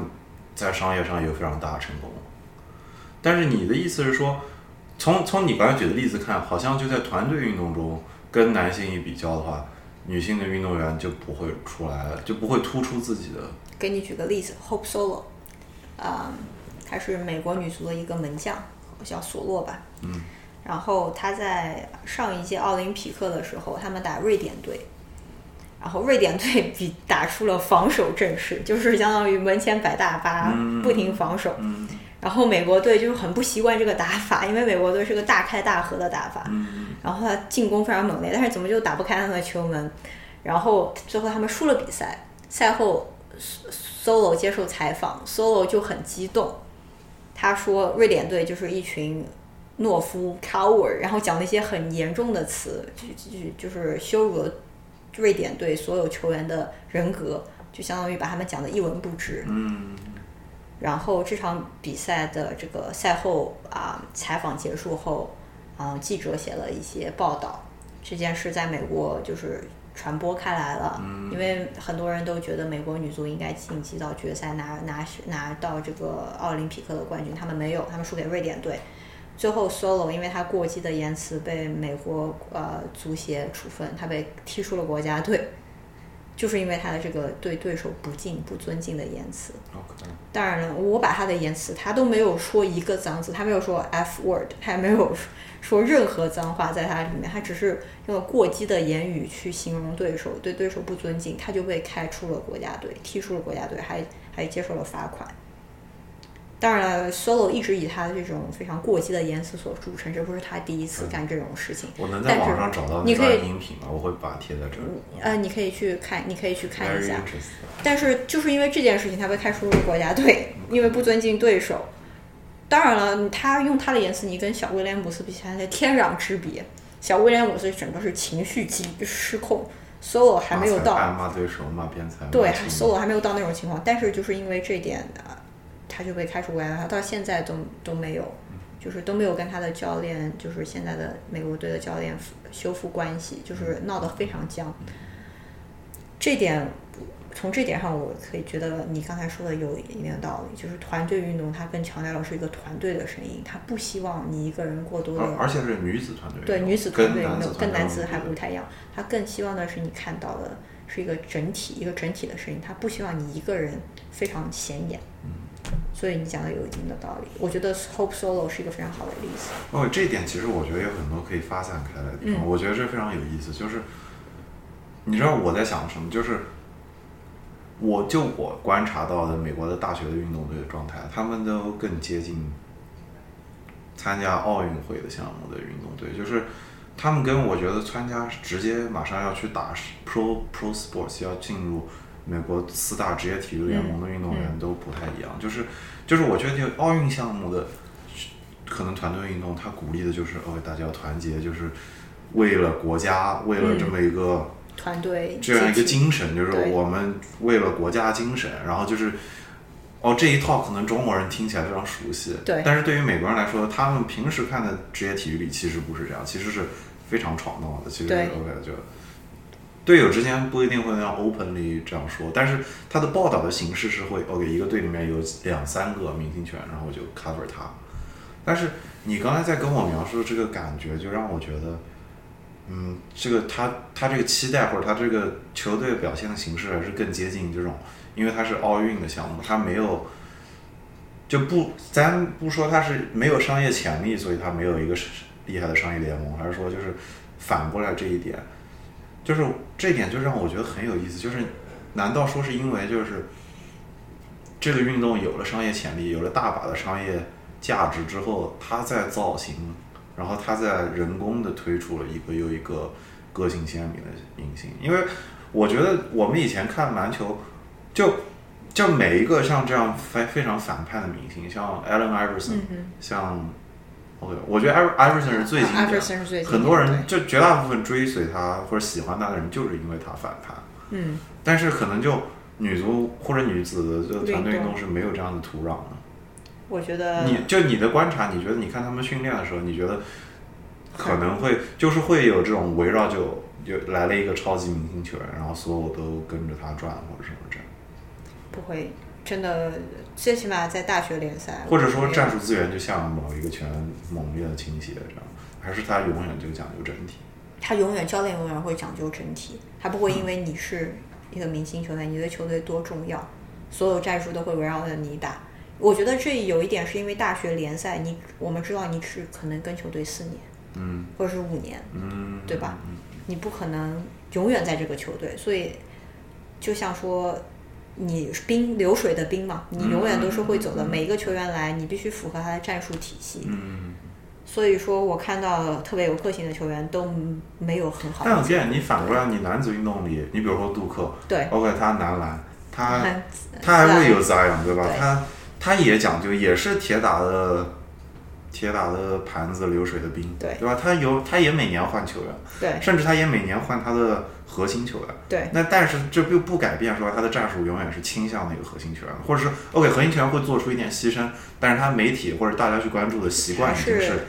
哦，核雷是 go to guy，就我们所有人看到这个男子运动，我们就先看他，嗯。就他是这个队核心，或者你去关注 OK 这个队的核心是谁，然后谁是这个我觉得 guy，对，我觉得但是女子团队运动也会有这样，我们也会有核心，但是可能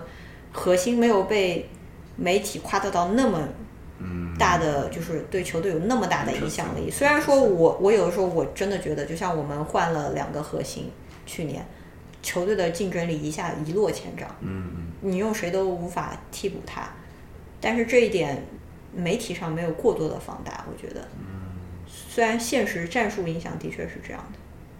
我觉得这个真很有意思，这个听起来的好方向好像就像是，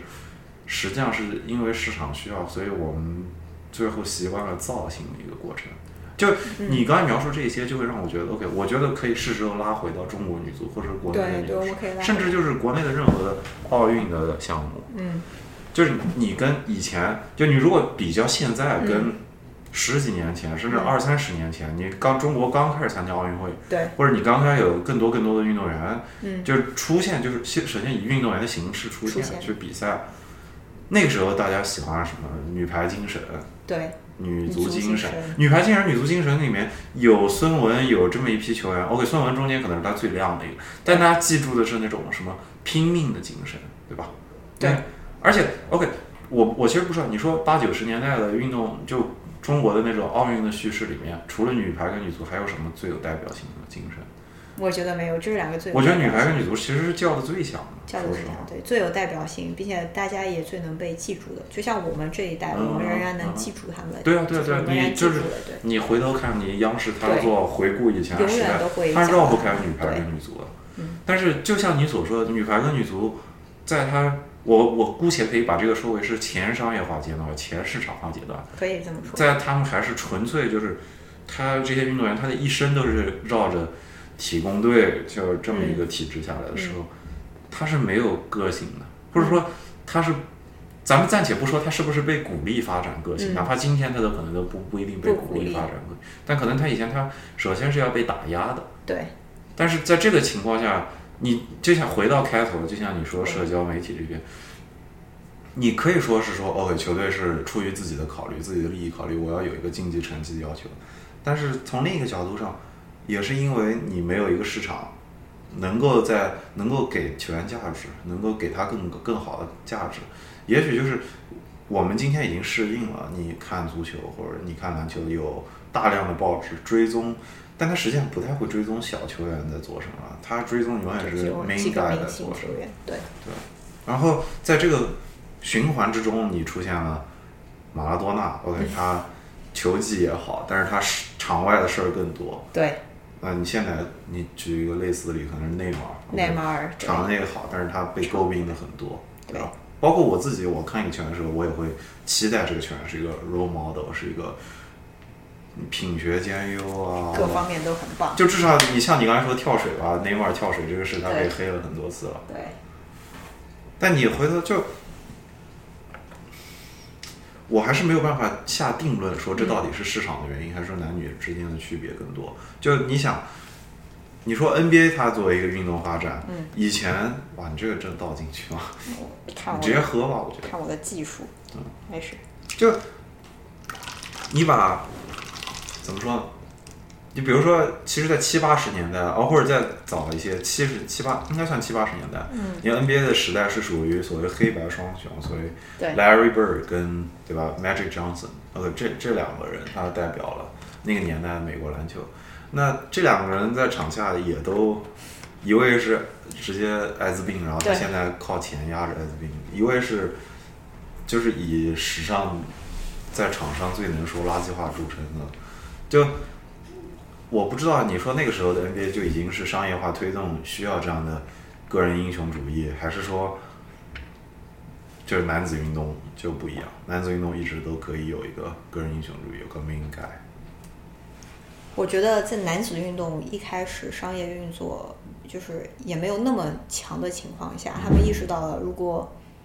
可以制造一些，就是关注一些球员的个人生活，或者几个有个性的球员，他可以拉动大家的关注度，可以提高这个体育的商业价值，然后逐渐发展到我觉得男子运动很更蓬勃，就是发展很好的时候，我们才插入了女子运动，逐渐职业化或者是逐渐商业化。然后这个时候呢，我们还要再想到，就是大家就是传统对女性的一个，就是相当于这个女性的这种性别的一种定义，就像就像一开始女子，就像女足吧，刻画女性都是，就美国女足刻画女性都是说，哎呀，她很漂亮，就像她的性吸引力，就像你说的，永远绕不开这个。嗯。所以我觉得这些，因为她的性别导致了她一开始商业运作的模式就是围绕着这个来运作的，嗯。围绕这个来运作，那就它就跟男子传统的男子商业运作模式产生了区别区分，他们走上的道路就不一样了，并且而且他不是叛逆的，他不是叛逆，对，但是我们现在也逐渐有一些叛逆的运动员，他想挑战这个相当于模式，嗯，他们不被接受，很多时候也是因为我觉得就是说女性这个叛逆的形象不是特别好，并且我们说实话，很多女子球队的教练还是男性，嗯，也是中年男性，很多都是男性，嗯。有的时候教练并不会主张鼓励这种行为，那你觉得女教练会主张吗？我很难想象女教练会。女教练不会，也不会主张从一个教练的角度，但是我来说，我我觉得来说，女教练如果来劝他，可能会更有，更有一种共情，或者说球员会有更有这种 connection 联系。OK，但是如果你一个教练团队，包括后勤保安团队全部都是男性的话，你就是跟这个球员可能就更没有联系，球员可能反而会更叛逆，嗯或者之类的。所以很多时候我觉得是各方面因素吧，你没有办法脱离说，虽然是一个女性运动，但是你如果看一看替补席谁当教练，或者看一看这个联盟谁来运作，这些媒体很多还是男性，所以他们也男性也会以男性的视角去刻画运营，嗯。或者是执教一个球队。所以我觉得有些时候是这些方面影响了我们刚才说的这些问题。就我觉得，而且这刚才这些全都是在国内的女子运动是可以用得上的。就对，你现在女足，大家现在看女足，就是贾秀全，对吧？嗯而且女足历史上的教练也应该是绝对是男性多。我想女足有过女有中国女足有一段时间是一个瑞典的教练，但是他只待了一段时间。不是我的意思是有女性教练吗？女女，你说中国女足历史上吗？对，应该有吧。就是你说中国的女性教练，不一定，不一定。对对中国女足中对就中国女女足有段时间是瑞典的女教练，对。但还是是很少，我觉得。对，是的确很少，并且贾秀全自己也说，我记得我刚就是央视做了一套节目，采访贾秀全，贾秀全说他接中国女足，他也有很多顾虑，因为他一直在男足的世界里面。对啊，对啊，对啊，对啊。对他对于到女足来说，这是一个全新的挑战，他嗯不熟悉，所以男由此我们可见，男足和女足，不管是男子运动还是女子运动，它的区别是很大的。这个心理学还有你对球员怎么沟通，对啊，对啊，对啊。是不一样的不。一样。可你能就投射一下，OK，我们把它模板一下，就变成一个四五十岁的中年男性，对，去带领一帮二十多岁、十十几岁到二十几岁这个年龄段的年轻姑娘，可能以前甚至还好一点，现在可能面临的更大一个挑战是，OK，这个四五十岁的教练他不是跟着手机自拍长大的，嗯对。现在，但是现在这群姑娘是跟着他这个时代一起长大的，所以他们的就沟通的难度又更大了一层。当然，可能我看贾秀全他还去学习什么，可能他是一个更始终在更新自己的一个对自己充电的一个教练，可能这个角度上是挺好的。嗯但是的确，就像你说，是有这么一个挑战。OK，那还有一点就是，像刚才那样，最近王霜在女足这个事情上是一个风口浪尖的嗯状态。OK，他尤其是首先我我其实没有办法，你你比我熟吗？你知道王霜最近的情况吗？跟王霜表现很不好，就是团队我就首先他不是先是从巴黎圣日耳曼对被叫回来吗？好像就相当于他后面就不会再过去踢了，嗯他好像就回来了。这又是一个团队大于个人的事情。In some sense，你说巴黎就是他现在没有办法，他应该就不回去踢了，不是？就是没有就俱乐部没有讲好，就跟俱乐部没有讲好是这个意思。他不是签了合同还没有到期，对啊，所以但我看到的意思好像他就终止合同了。但我我们不知道为什么终止合同，有讲为什么？好像就要集训吧，好像是。我看一下，我我我现在也看一下查一下，正好正好就。对，因为我印象中就这这是当时我看到的，就我印象最深的解约对吧？嗯，对，你看他六月二号的时候是这个新闻是说，说将与巴黎解约，曾获约最佳女足球员。然后后面倒没有什么新新的。那这边有一个新浪的独家解密，什么王双要解约自有苦楚。OK，你看啊，为何要解约？看一看，你看啊，嗯，但王双他这个他这个记者说，我现在在引用这个记者说，在巴黎为什么要回来？嗯其实王双和吴磊的条件差太多，吴磊在那边挣的不少，而且整个家庭都过去了，有温暖，有家人陪伴。嗯但王霜在那边虽然是我们亚洲足球小姐，但是在那边苦啊。女足大巴黎跟男足大巴黎不一样。嗯这个时候我们就希望中国企业也好，或者王霜团队也好，要给王霜更多的支持。然后，否则看到国内的这些队友工资都很高，心心里难免有落差。Interesting。所以他的意思可能是说，去从巴黎回来反而待遇上，更去留洋的水平还比不上。可能女国内的女超联赛能给到更高的更多这个我不太清楚，因为。这个我一直很好奇，因为你看美国大联盟这些女子运动员，嗯很多他们会选择去欧洲踢，或者是选择去啊、澳大利亚，因为给的薪水更高，所以我不太清楚是因为嗯就是特别就可能是因为工资不够高。也可能是因为就像说水土不服，这个我们不知喂道。，这个暂且不谈吧，啊。咱们先不说这个解约的原因到底是什么集体还是个人啊。嗯。回过来，她现在算是这个女足团队里面最曝光度最高的一个，对，但她现在就走上风口浪尖了，她是非常少见的，可能是她的个人形象某种意义上已经大过了这个女足团队形象。我说实话，可能对于足球迷来说，大家知道王霜很多，但你现在很多人不知道什么吴雅莎还在不在踢啊这样子的对对问题。对，的确，对吧？就我觉得，如果你一定要把他跟 Alex Morgan 做一个比较，他可以说是中国的承主宰但他中间有一个复杂的地方，就是他跟吴磊更有一个对比，就是他承载了这种去欧洲踢球的期望这个感觉，因为已经很久没有人去欧洲踢球的期望，就可能从这个角度上，就是。好像就是在国内的一个这个优秀的体育明星，他还要满足一个更高的要求，是为国争光，对吧？就我是民族英雄，嗯，那么王霜在这个点上，他之前在大力神摇慢踢得很好，然后大家很多人关注是这个叫做，对，可能就是这一点上就这就意味着女足明星或者是女子的中国的体育明星，她可能要做到哪几条呢？同时要做到，比美国的体育明星比，她要做到长相还行，身材甜美，呃，长相甜美，身材优秀，然后性格好，不能是叛逆的。对，女子团队运动中成绩要过硬，嗯，然后还除此之外还要为国争光，对，就是她是立起来的，她不像 Alex Morgan 可能不需要有为国争光的这一条，对，对？但这可能是市场决定的。还有文化不一样吧？我觉得，呃我们我们就说足呃，因为我们的足球本身来说不是一个在国际上有影响力的嗯。运动，嗯我们的水平，嗯。所以可能我们我们在想哦，如果有一个球员能够到欧洲去这种比较高级联赛去效力，嗯。一定是为国争光，就是我们把他一个个人的行为跟国家绑定的太在一起。当然，我觉得这不一定是只是仅仅是体育文化，这可能是我们中国的，嗯就像我们都说，你出国留学，嗯你代表了中国，有些时候只是一个个人行为。对当然，我不可否认，你的确也代表一定是嗯自己的国家，但是我们把这个绑得太嗯太紧密了一点。现在不会说你如果出国，现在说你是你要当美国人或者你要，对虽然是就认为你有很强移民倾向或者什么。对，是的，是的，所以所以说，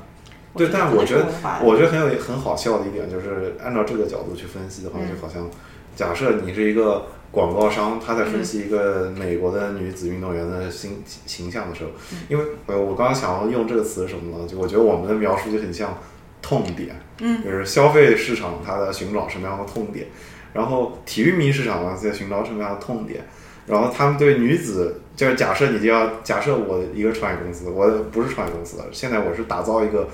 运动形象，或者打造一个这个球员形象，它有很大的价值。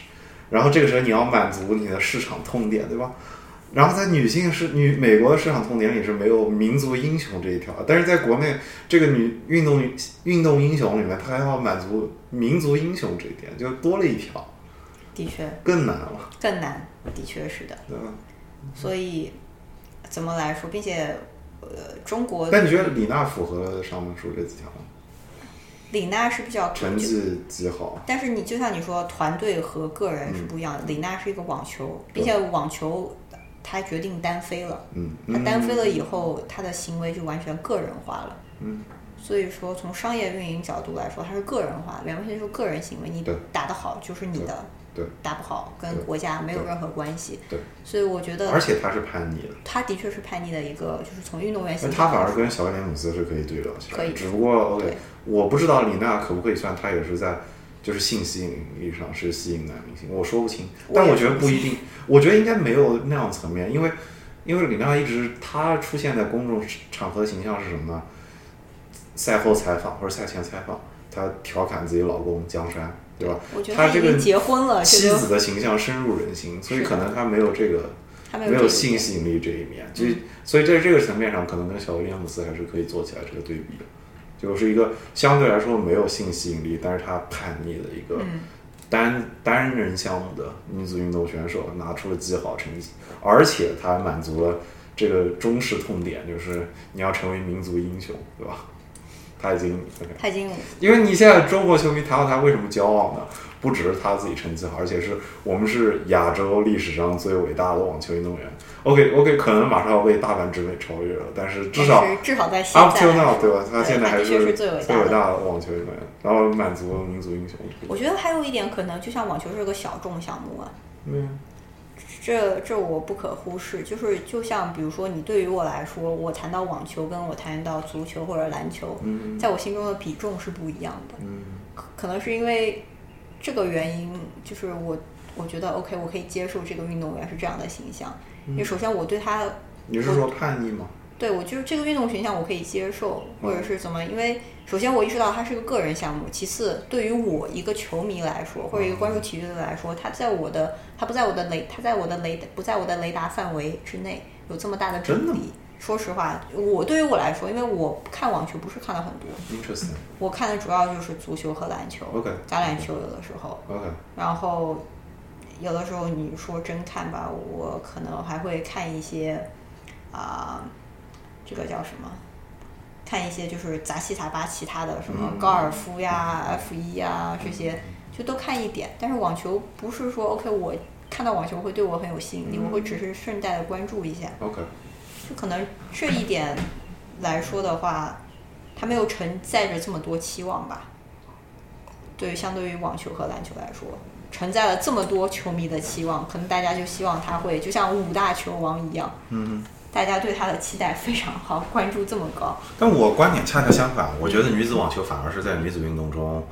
关注度最高的项目。这的确是这样也许，但是他的，嗯但是他的就是真正的网球迷没有到这么多的境界，就相当于你跟几大球来比，嗯我我不认为网球迷有那么多。我我觉得可以说，你可以说，假设 active 的网球迷中间，可能百分之九十的人都会看女子网球比赛，但是你可能，所以它的盘子没有嗯足球、篮球那么大，但是它的活跃人数很高，而且他们真的会把时间花到女子项目上。但是你女足的球迷，我我自己平心而论，我到现在我还没有看一整场完整的今年的女足世界杯，我一直是在看集锦。当然了，我也没有看美洲杯的完整比赛，但是但是确确实实我也没有在报道上就是就是说把它跟男足世界杯的那个热度能比较起来，就是它的报道热度的确不是，就像你打开 E ESPN 或者是打开一个报纸，网球永远不可能是站在，除非谁谁谁夺冠了，嗯它很难到头版头条去。嗯我觉得这一点就是它的盘子，就像你说，虽然有很多人都很活跃，嗯但他的整个关注的人可能不会是那么多，整体球迷不会那么多。就有也有这个可能，对所以对于我来说，我很喜欢娜姐，我也关注娜姐的成功。我也知道娜姐是个，就是她的体育形象，就是比较叛逆的形象，但是好像没有对我来说没有一个很深刻的，就是说 OK 有一个印象，就是我那么在意她。嗯。个人来说吧，那你觉得她是一个 inspiring，她是可以一个带来转变的中国女性的运动形象吗？因为我觉得因为这个问题其实挺有意思的，嗯就是马上不一定马上，但是我知道她有部电影要上嘛，就叫《李娜传》，嗯那讲的就是她的故事。那这样一部电影也会影响到大荧幕上，它它注定是会有很多人看的。但是你觉得它会带来什么样的影响？它会，OK，它对于在踢球的女女运动员来，小的女运动员来说，会有积极的影响吗？或者说，我觉得会啊，最起码他们知道一个成功的女运动员的形象，不管说她是对打网球的年轻女孩子来说，还是踢球打篮球的，有这样一个体育的形象的存在，我觉得非常重要，就代表，OK，我知道我是个女性运动员，我可能也比较叛逆，我可能也不有这些不完美的地方，不符合我们所谓的就是传统的 gender norms，嗯但是我仍然可以像她一样成功，就是一种给你一种期望，给你一种可能。嗯我觉得这是很有必要的。嗯我认为，当然很可惜了，他们没有看到李娜打球，就是打的最巅峰的时候。嗯但是我觉得对他们来说也是肯定会有影响。嗯，OK，正好结合这个，我上期我自己录的那期关于女性的那个形象里面，还提到了一个特例，就是女篮的赵爽，她也有很多人观看，而且我知道她就是因为好看，她就是因为好看，呃，她她水平也不错，对但是就不是像她，其实我觉得某种意义上有点像 Alex Morgan，但是她的跟 Morgan 的商业价值之间的差距，可能就是中美之间的体育市场的差距。对，但是我 OK，我刚刚想提到这一点，就是我想问，或者说我想好奇的，你觉得是不是说，假设我们中国女足迎来了一个水平很高的明星，嗯，然后她长得又极好看，那就长相跟身材都达到赵爽级别了，咱们把赵爽跟当做一个。男性运动看男性球迷看到就会眼前一亮，就愿意关注他，因为这就是很多人关注对赵，爽的的确的确，可能你需要一个这样的形象，才能开始，就可能要要像王霜一样的成绩，但是他要同时是赵爽那样的形象，一个是身管你是颜值还是身材还是性格，我跟你要是这样一个类型，你才有可能，然后同时你还要把你还要完成女足民族英雄的任务。呃，这是一个对，还非常有一个 还有一个新的包要打，你要成为民族英雄。我我懂你的意思，这是一种啊、提高关注度的一种非常简单直接的方法。我甚至可以说，如果你跟美国的 Alex Morgan 相比，Morgan 也相当程度来说拯救了美国的女足。嗯美国女足有段时间关注度也很低，嗯但是 Alex Morgan 的出现一下子拉高了她的关注度，所以我认为这样的一个形象的存在是有意义的。嗯虽然我们刚才也讨论了很多，对这个运动员来说，我们是不是非常肤浅，只看到了他的身材和颜值？但是就是啊，对对于很多人来说就是，对对，但是但这也不重要。但是这不重要。但是因为你真正能有多少真正看体育的体育迷呢？如果你本来就可以把它现在已经是娱乐化了。对，对，现在很多都娱乐你不会在。乎娱乐明星私底下是什么样的。对你说的，当然，他被爆出来了就不能怪我了。的确，的确，所以我认为，如果你真的只是从关注度来讲拉高关注度，我我我觉得我可以接受你用这些手段去塑造。不是手段了，我的意思就是，好像需要一个这样的形象才能让这个运动得到他需要的关注度。啊，它需要是一个如此完美的不一定 perfect 吧？但是不一定，但是颜值上和身材上来说，对对对，要求非常非常非常高。对，其实对女性运动我 OK，你就是但是我想要自己打破我自己立的这个靶 OK，你来打破就对。女足来说，对，实际上可能都是不可能的。为什么呢？因为赵爽跟她有一个跟王霜在长相上有一个非常大的区别。赵爽很白，那王霜对足球肯定比较黑女。足运动员不太可能那么白有很白的女足运动员吗？就她一直要在场外跑，她不可能那么，白你。就算涂再多防晒霜，你也不可能。这但是但是中国的男性的审美，他还是包括女孩子，她自己还是想要对，我。知道这一点，我们我觉得这就是有的时候很难够打破的。就像你关注一下韩国的有一个嗯，呃巅峰一个小女孩，名字叫什么我记不得了，她就是颜值有担当，韩国队的颜值担当，嗯是吗她就是比较白，他他他就 又很爱美，但是他也说他为了备战式颜值，她为了备战世界杯，他必须要增肌，嗯这是一个竞技考虑。这跟爱美没有关系吧？但不，他增肌并且。增肌以后，就是她身材，不是她现在很瘦嘛，很符合亚洲女孩的审美嘛。他他要为了世界杯跟欧美球员对抗，他要增肌，就是这种没有没有办法的一件事情。就是你是一个运动员，但是如果我们说真要塑造一个形象的话，你必须要符合你这个国家或者这个地区这个文化的审美。这其实这一点很难。我我觉得我希望是在以后我们国家的审美会更加多元化、更加健康一点，因为我个人不认为一味的追求白、一味追求纤细，这是一种健康的审美。因为从啊、我从健康、营养，还有这种作为一个 PT 和 AT 的视角来说，这这以后你年纪大了会有很多问题的。嗯嗯嗯。所以有我同意你的想法。有的时候我觉得这是但我觉得一个很大的像美问题。国这样美黑什么的，我觉得我也不赞同，因为美黑他们自己太甚了。对他们自己也承担了很多皮肤病的呃皮肤癌的危险，因为有些人我真的看到有一些球员为了把自己晒黑，不擦球员还晒黑对对球天哪有不是就他有些们晒的还不够多吗不不不，我意思不是女足球员，就是其他比如室内运动的。就是他们会很想要，比如说自己去 tanning 啊，嗯就是躺到那个晒黑的那个机器里面。有时候我也觉得不可思议，知道，就就对于黑的追求，嗯就是已经到了一种令人觉得病态的程度了。嗯这这是两个社会都要需要面临的问题啊，就是一个是过，就是都过分的追求一个一个极端。对。OK，我我觉得很有意思啊！我刚刚觉得这么一段这么一番讨论下来，你就会意识到，可能女足与其期待女足出现这么样一个形象，不如期待女篮出现一个这样的形象。因为女篮是一个至少女篮是一个室内运动，然后篮篮球迷的基数基本上我觉得跟足球迷在某种意义上差不多。对，然后他们就投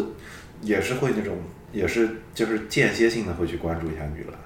但关键这一点区别就在于男性的审美里面，女篮里面更容易出现一个白嫩的，是的，女符合亚洲审美的一个。对吧？轻佻，然后还扎个辫子，然后这样一个形象。赵爽这个形象是，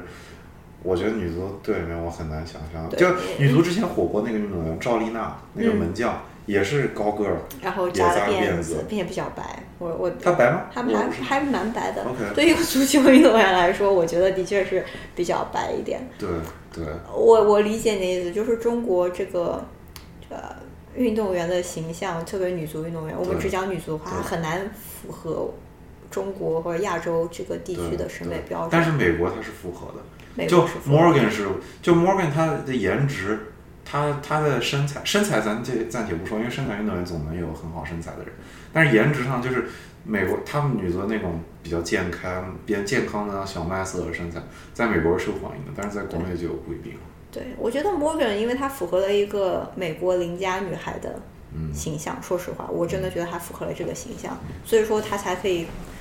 她才可以这么深入人心，商业运作上。对那那么多，我觉得美国女子国家队那么多运动员，为什么她只刻画了 Morgan，没有刻画其他人？嗯也有长得比她更邻家女孩的，但是却没有刻画她。有的时候也一是机遇，嗯还有就是。也是，也就是机遇吧。我觉得有的时候阴差阳错就刻画了她。嗯还有就是因为他符合了，呃我们说不好听啊，他符合了一个美国邻家女孩很好的婚姻。是吗？对她结婚了嘛？她结婚很长时间了，哦然后就这样的一个形象，你可能刻画其他人就是。因为他有很好的家庭，对吧？你刻画其他就符合一个美国的一个家庭的一个精神，或者一个完美家庭，典型美国家庭。你刻画其他人，可能他他他是同性对他可能其他人他长得比长得比他更漂亮，但是他是 A，他是同性恋，OK，、哦真的吗对，啊比如说比如说比如说我说刻画其他运动员，就是美国其他女足队其他运但。Morgan 是同性啊不，摩根不是啊，我说摩根是哦异性恋。哦哦，我说我说我我说 OK，我意思就是说为什么？突然这么进步？啊，没有没有，惊呆了！我的意思是美国人民让我这么有 哇，我对美国人民刮目相看。吓到了。对，这就是为什么我说 Morgan 会成功的一个原因，因为他刻画了一个完美的美国家庭。对，是的，他是他是一个结了婚的。他是虔诚的基督徒。啊，这个我不知道，呃，这这个我觉得我还对 Morgan 没有关注那么高，我们可以去谷歌一下，不要再去吐槽他了。你继续。对，那比如说你再看一看其他运动员，他刻画他为什么没有被刻画？可能长得比 Morgan 更漂亮。那可能 A 他是同性恋，B 他没有很好的家庭，C 他的言论比较过激，对政治言论比较过激。所以说，有的时候 Morgan 的成功，我觉得就符合了美国嗯人想要刻画的精神、这一点上。是的，我完全同意。对 religious views, a quiet student of politics. What？你在看啥？She did attend college at UC Berkeley. OK，她是全美最自由的学校里的学生，所以 OK OK，在这点上也许不一定。但是 OK，但是这个实际上是很迎合小姑娘的，因为小女孩儿对 liberalizing，每个小女孩儿在某种意义上都是一个女权主义者，所以她她们完全可以 look up to 一个在 Berkeley 的 California girl，然后对吧？对，所以他很然后符合然后又完美的家庭，完美的家庭，对，所以他很符合他的形象。那其他人我可以就举一个例子，呃，Megan Rapinoe，就是也是一个，也是你可以谷歌一下，她她也是美国女足的一个边锋。嗯，她的头发是一头，现在是金色还是粉色，我也不知道了，反正一头短发。她，对吧？他就是一个哦，属于，我知道，我你知道他是我我看到大家时候印象很深。对，他就是他也是一个很有，这他是一个很有争议的运动员，因为他选择在播国歌的时候，就是就是下跪跪跪下跪，哦，是他？是他。我以为全队都下跪了。没没有，没一开始他一个人下跪，后来 他被要求不能下跪，哦就是你很突出，你这样这样就是就是国歌时候私生活。对我们 Wiki Wikipedia 不会让人失望，但是中文 Wikipedia 会会让人人失望望。OK，private personal life，我们这是在我我们在用我们的行为代言最普通的。我我知道我知道，因为我知道他、啊他是他是他是他是 gay 嘛，对吧？他的而且他个一二年就有出柜了。对，他是一个非常，他是一个就是在柜外的一个运动员，并且他非常 open，他非常 honest。但是这个人，他们就没有被美国的足协或者是被美国的就是呃这些各大的媒体或者广告很用很大的精力去宣传，就是因为他并不是个所谓的美国人印象中美国女孩的一个形象。市场不会接受这样的形象对，但是他现在逐渐被接受了，因为。那是为什么呢？因为首先，我觉得这是一个美国，它需要让自己变得 diverse diversity，它是相当于像一个 diversity，呃，它有个 diversity 的任务，让多元化的任务某种意义上是一个 model 是一个 model minority 的感觉。我觉得他他现在被刻画了很多，嗯他很有个性。但是跟 Morgan 来说，他的他们就是没有什么，就像你说的性吸引力，这没有什么性吸引力而言，他可能对于可能对于同性同性恋呃群体来来说有说有性吸引力，但是并没有对就是男性啊，或者说对广大的群体。其实我觉得他还挺好看的，短发呀，然后对他很酷，他很有气他挺质。酷的，我挺挺酷的。我觉得他挺好看，我代表一个直男什么的，我觉得他挺好看。但是我觉得看到他的时候，我觉得他不会喜欢一个直男，所以就 这个就没有办法了。我觉得他挺好看的，OK。对，他就很有个性，并他就是在媒体的形象来说，比 Morgan 更加丰满一点。嗯，interesting。但他就没有被过多的，就是宣传曝光。这一点上，但你觉不觉得他也是可能是前几名的 spotlight，就是曝光度，曝光度是前就在女足里。在女足里面，他的确是前，因为他还会引引发了很多争论。因为像你说他在柜外，他经常会发表言论，他也不怎么，他非常真诚，想想到什么就说什么，所以说他就是比较曝光度也算比较高的。嗯。但你觉不觉得他们实际上已经跟上一代的美国女足球员有很大区别？因为我印象中的都是 Kristen Lilly 什么没有利亚万巴赫、啊，万巴 Abby 赫 Wambach 这样子，就是 Abby Wambach 也是也是在柜外的人，但是 Wambach 嗯，经历的年代，他相当于是一个过渡，他是美国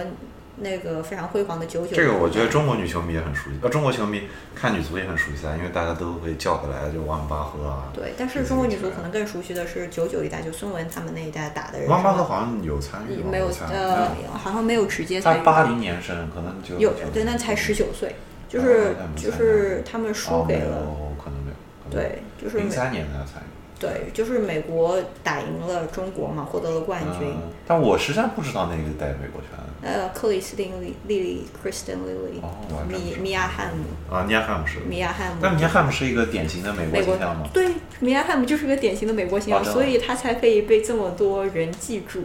就是退役之后看起来像一个 housewife 是吗？exactly，但是她在踢球的时候又很漂亮，又是一种美国女孩的形象。啊，OK，哎有点像《老友记》里的 Rachel，美国甜心，对吧？年轻的时候是个对呃人人 look up to，然后讨得金龟金龟婿，然后成为优秀的家庭父母，是啊，我我一直生了很多孩子，家庭美满。啊，你说的很好，你知道我一直很想，我我到现在才觉得我应该问他们，因为我见过 Mia Hamm，我也、我以前也跟 Chris t l 一起工作过，我居然没有问过他们这些问题。这样真好吗？当面问不会被打吗？不是，我意思是问他们一些，就是你们经过那个年代，你觉得当年的商业运作跟现在有什么区别？Interesting。我觉得我现在回想来，哎，居然没有问他们这种问题，哦，就觉得有些时候觉得，对啊，所以你现在有机会了，做节目可以去问我。我可以去问问他们的问题。我觉得这期节目下来，你应该有更多的想法可以。对，我觉得的确是的。有些时候应该趁机会问问他们这些问题。对对有些东西。其实我今天跟你聊之前，就是真的是奔着闲聊的目的，我没有想到会真的就是 OK，给我的思路有了一个打开的角度，我没有是从嗯把它这样分析去看。但是你这么一说，就不管是你说是个人运动、团队运动，嗯然后它怎么反馈，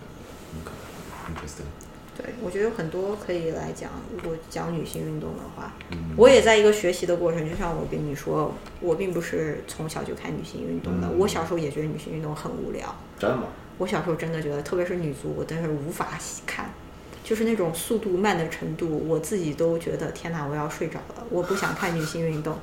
但是后来这句话不是我说的，是他说的。OK。啊，对，这句话是我说的。OK，, 这句话是我说，是我小时候是这么想的。但是后来逐渐你在这个团队里面工作，你跟更多女运动员工作，也意识了，并且女子运动员发展的很快。我也意识到我小时候的想法是多么的简单。对对。对，有的时候，所以现在我逐渐开始看女性运动了，嗯并且有的时候我在想，如果我不看，我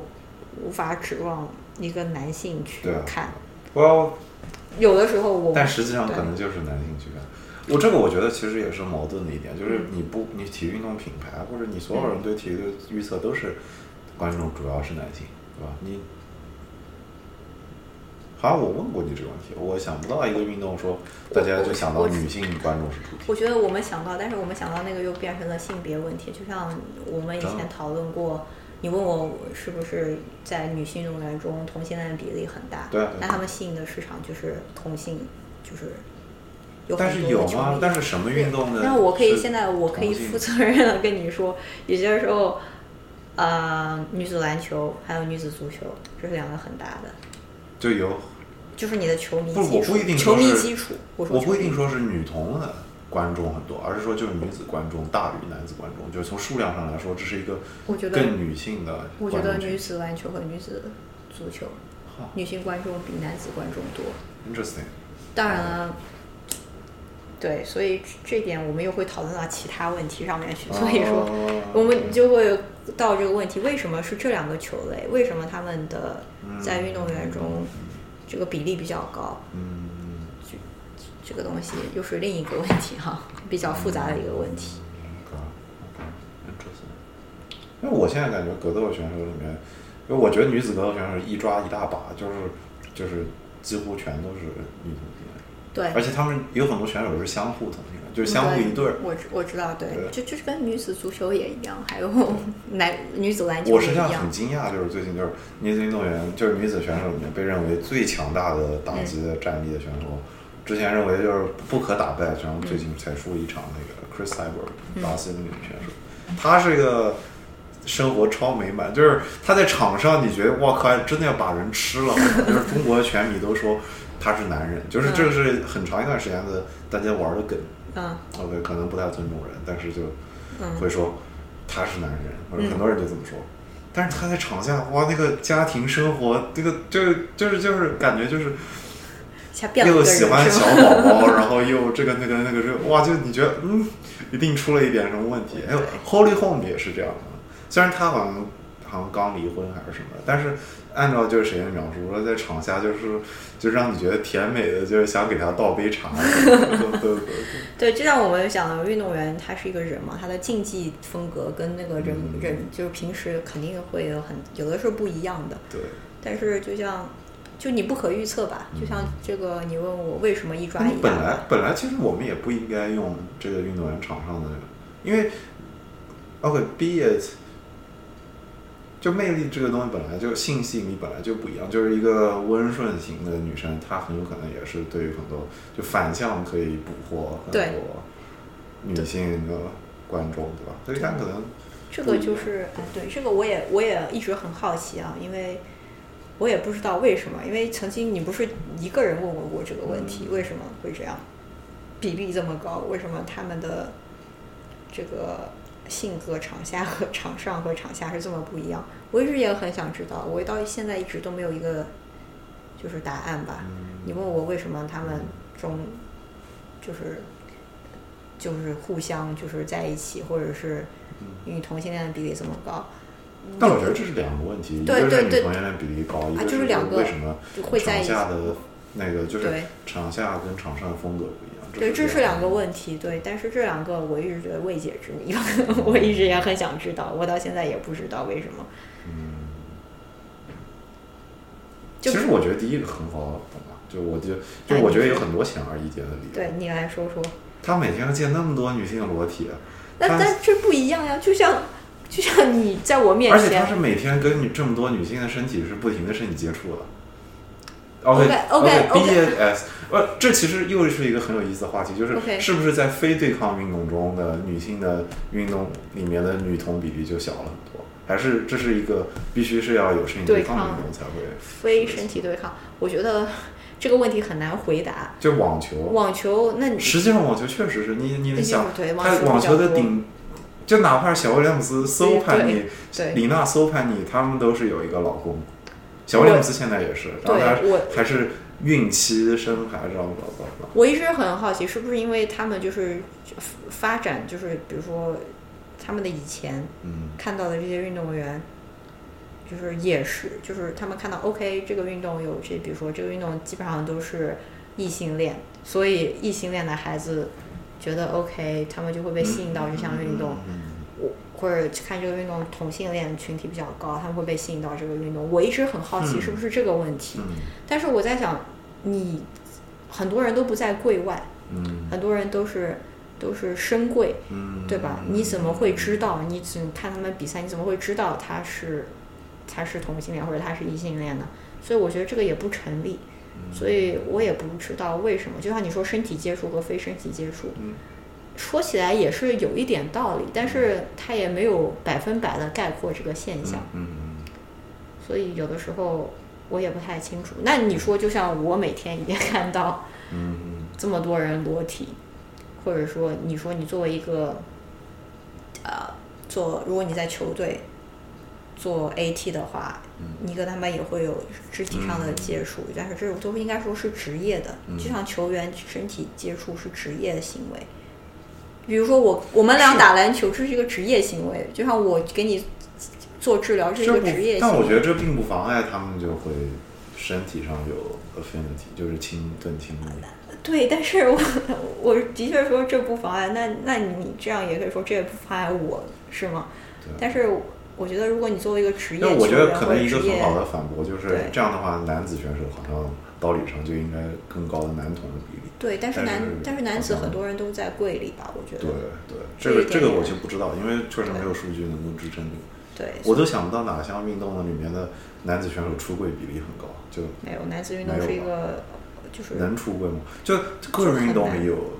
个人运动有吗？可能会比较有出柜很高的吗？我都我个人想的我我我首先就想不到几个出柜的。我对对，我上次跟你讲 Adam 就是那个滑花样滑冰的，嗯他他但是他是个人啊，嗯，他并且是一个 winter sport，对对对对，所以说他一直在柜外，嗯他也没有什么。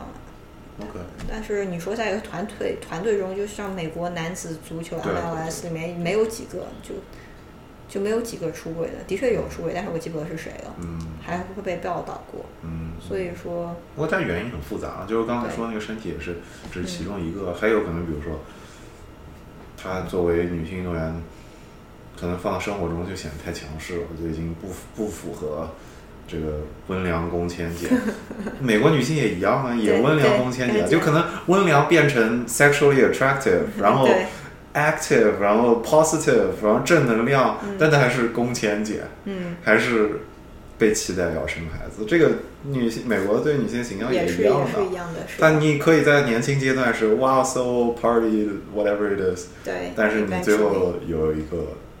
你认为社会认为你或者是社会喜欢的一个女性形象是还是大学生活丰富多彩，但她还是还是是一个贤妻良母的形象对对对所以我一直也很好奇，我一直想尝试给她一个解释，嗯。但是太难，我觉得这是很多，可能我这就是为什么有的时候我觉得后面你要做这个节目的时候，像我认识一个研究就是人类学的一个女博士，然后她是一个很忠实的足球迷，所以这是我也很很想把她拉上节目一起一个原因，就是我觉得有很多这样的问题，就是你可以问问专业的人士。我也觉得是是这样的。但是我觉得他们肯定也苦恼于就是数据不太多，没有办法做客观的研究。这一点还有就是真实，就是很多人不愿意，很多人就是因为这是他的私生活，他不愿意跟人分享，嗯并不是说他不愿意出柜，他只是不愿意跟你分享，因为你不是他的就是朋友圈里的一个人吧。但这么说的话，其实反而学者应该有机会。那学者如果不公开数据、不公开名字，他嗯只是数据中的一个点的话，那可能对，我觉得是这样的。但如果真的有这样的人的话，就是性别方面这种是认同感，就是性别啊、这个方面，我们可以专门就是来讲这一点。嗯嗯嗯这是后面，但这是我觉得是一个永恒的话题，就是我觉得女性系永远绕不开这个话题，永几乎你女性系谈什么都绕不开这一点。行吧，我觉得这次就差不多到这儿，还有没有什么？有没有什么 It's muffin time，就是彩蛋时间？啊没有什么彩蛋时间。那你你只是彩蛋，我们没有没有我觉得我们讲了很多都可以变彩蛋，不一对对对定全部都进。对，是的，因为我们讲了很长时间嘛。是的，是的，已经快两个小时，哇塞，那你千万不要放两个小时，我觉得要剪一剪。要剪很多吧我。觉得前面有一点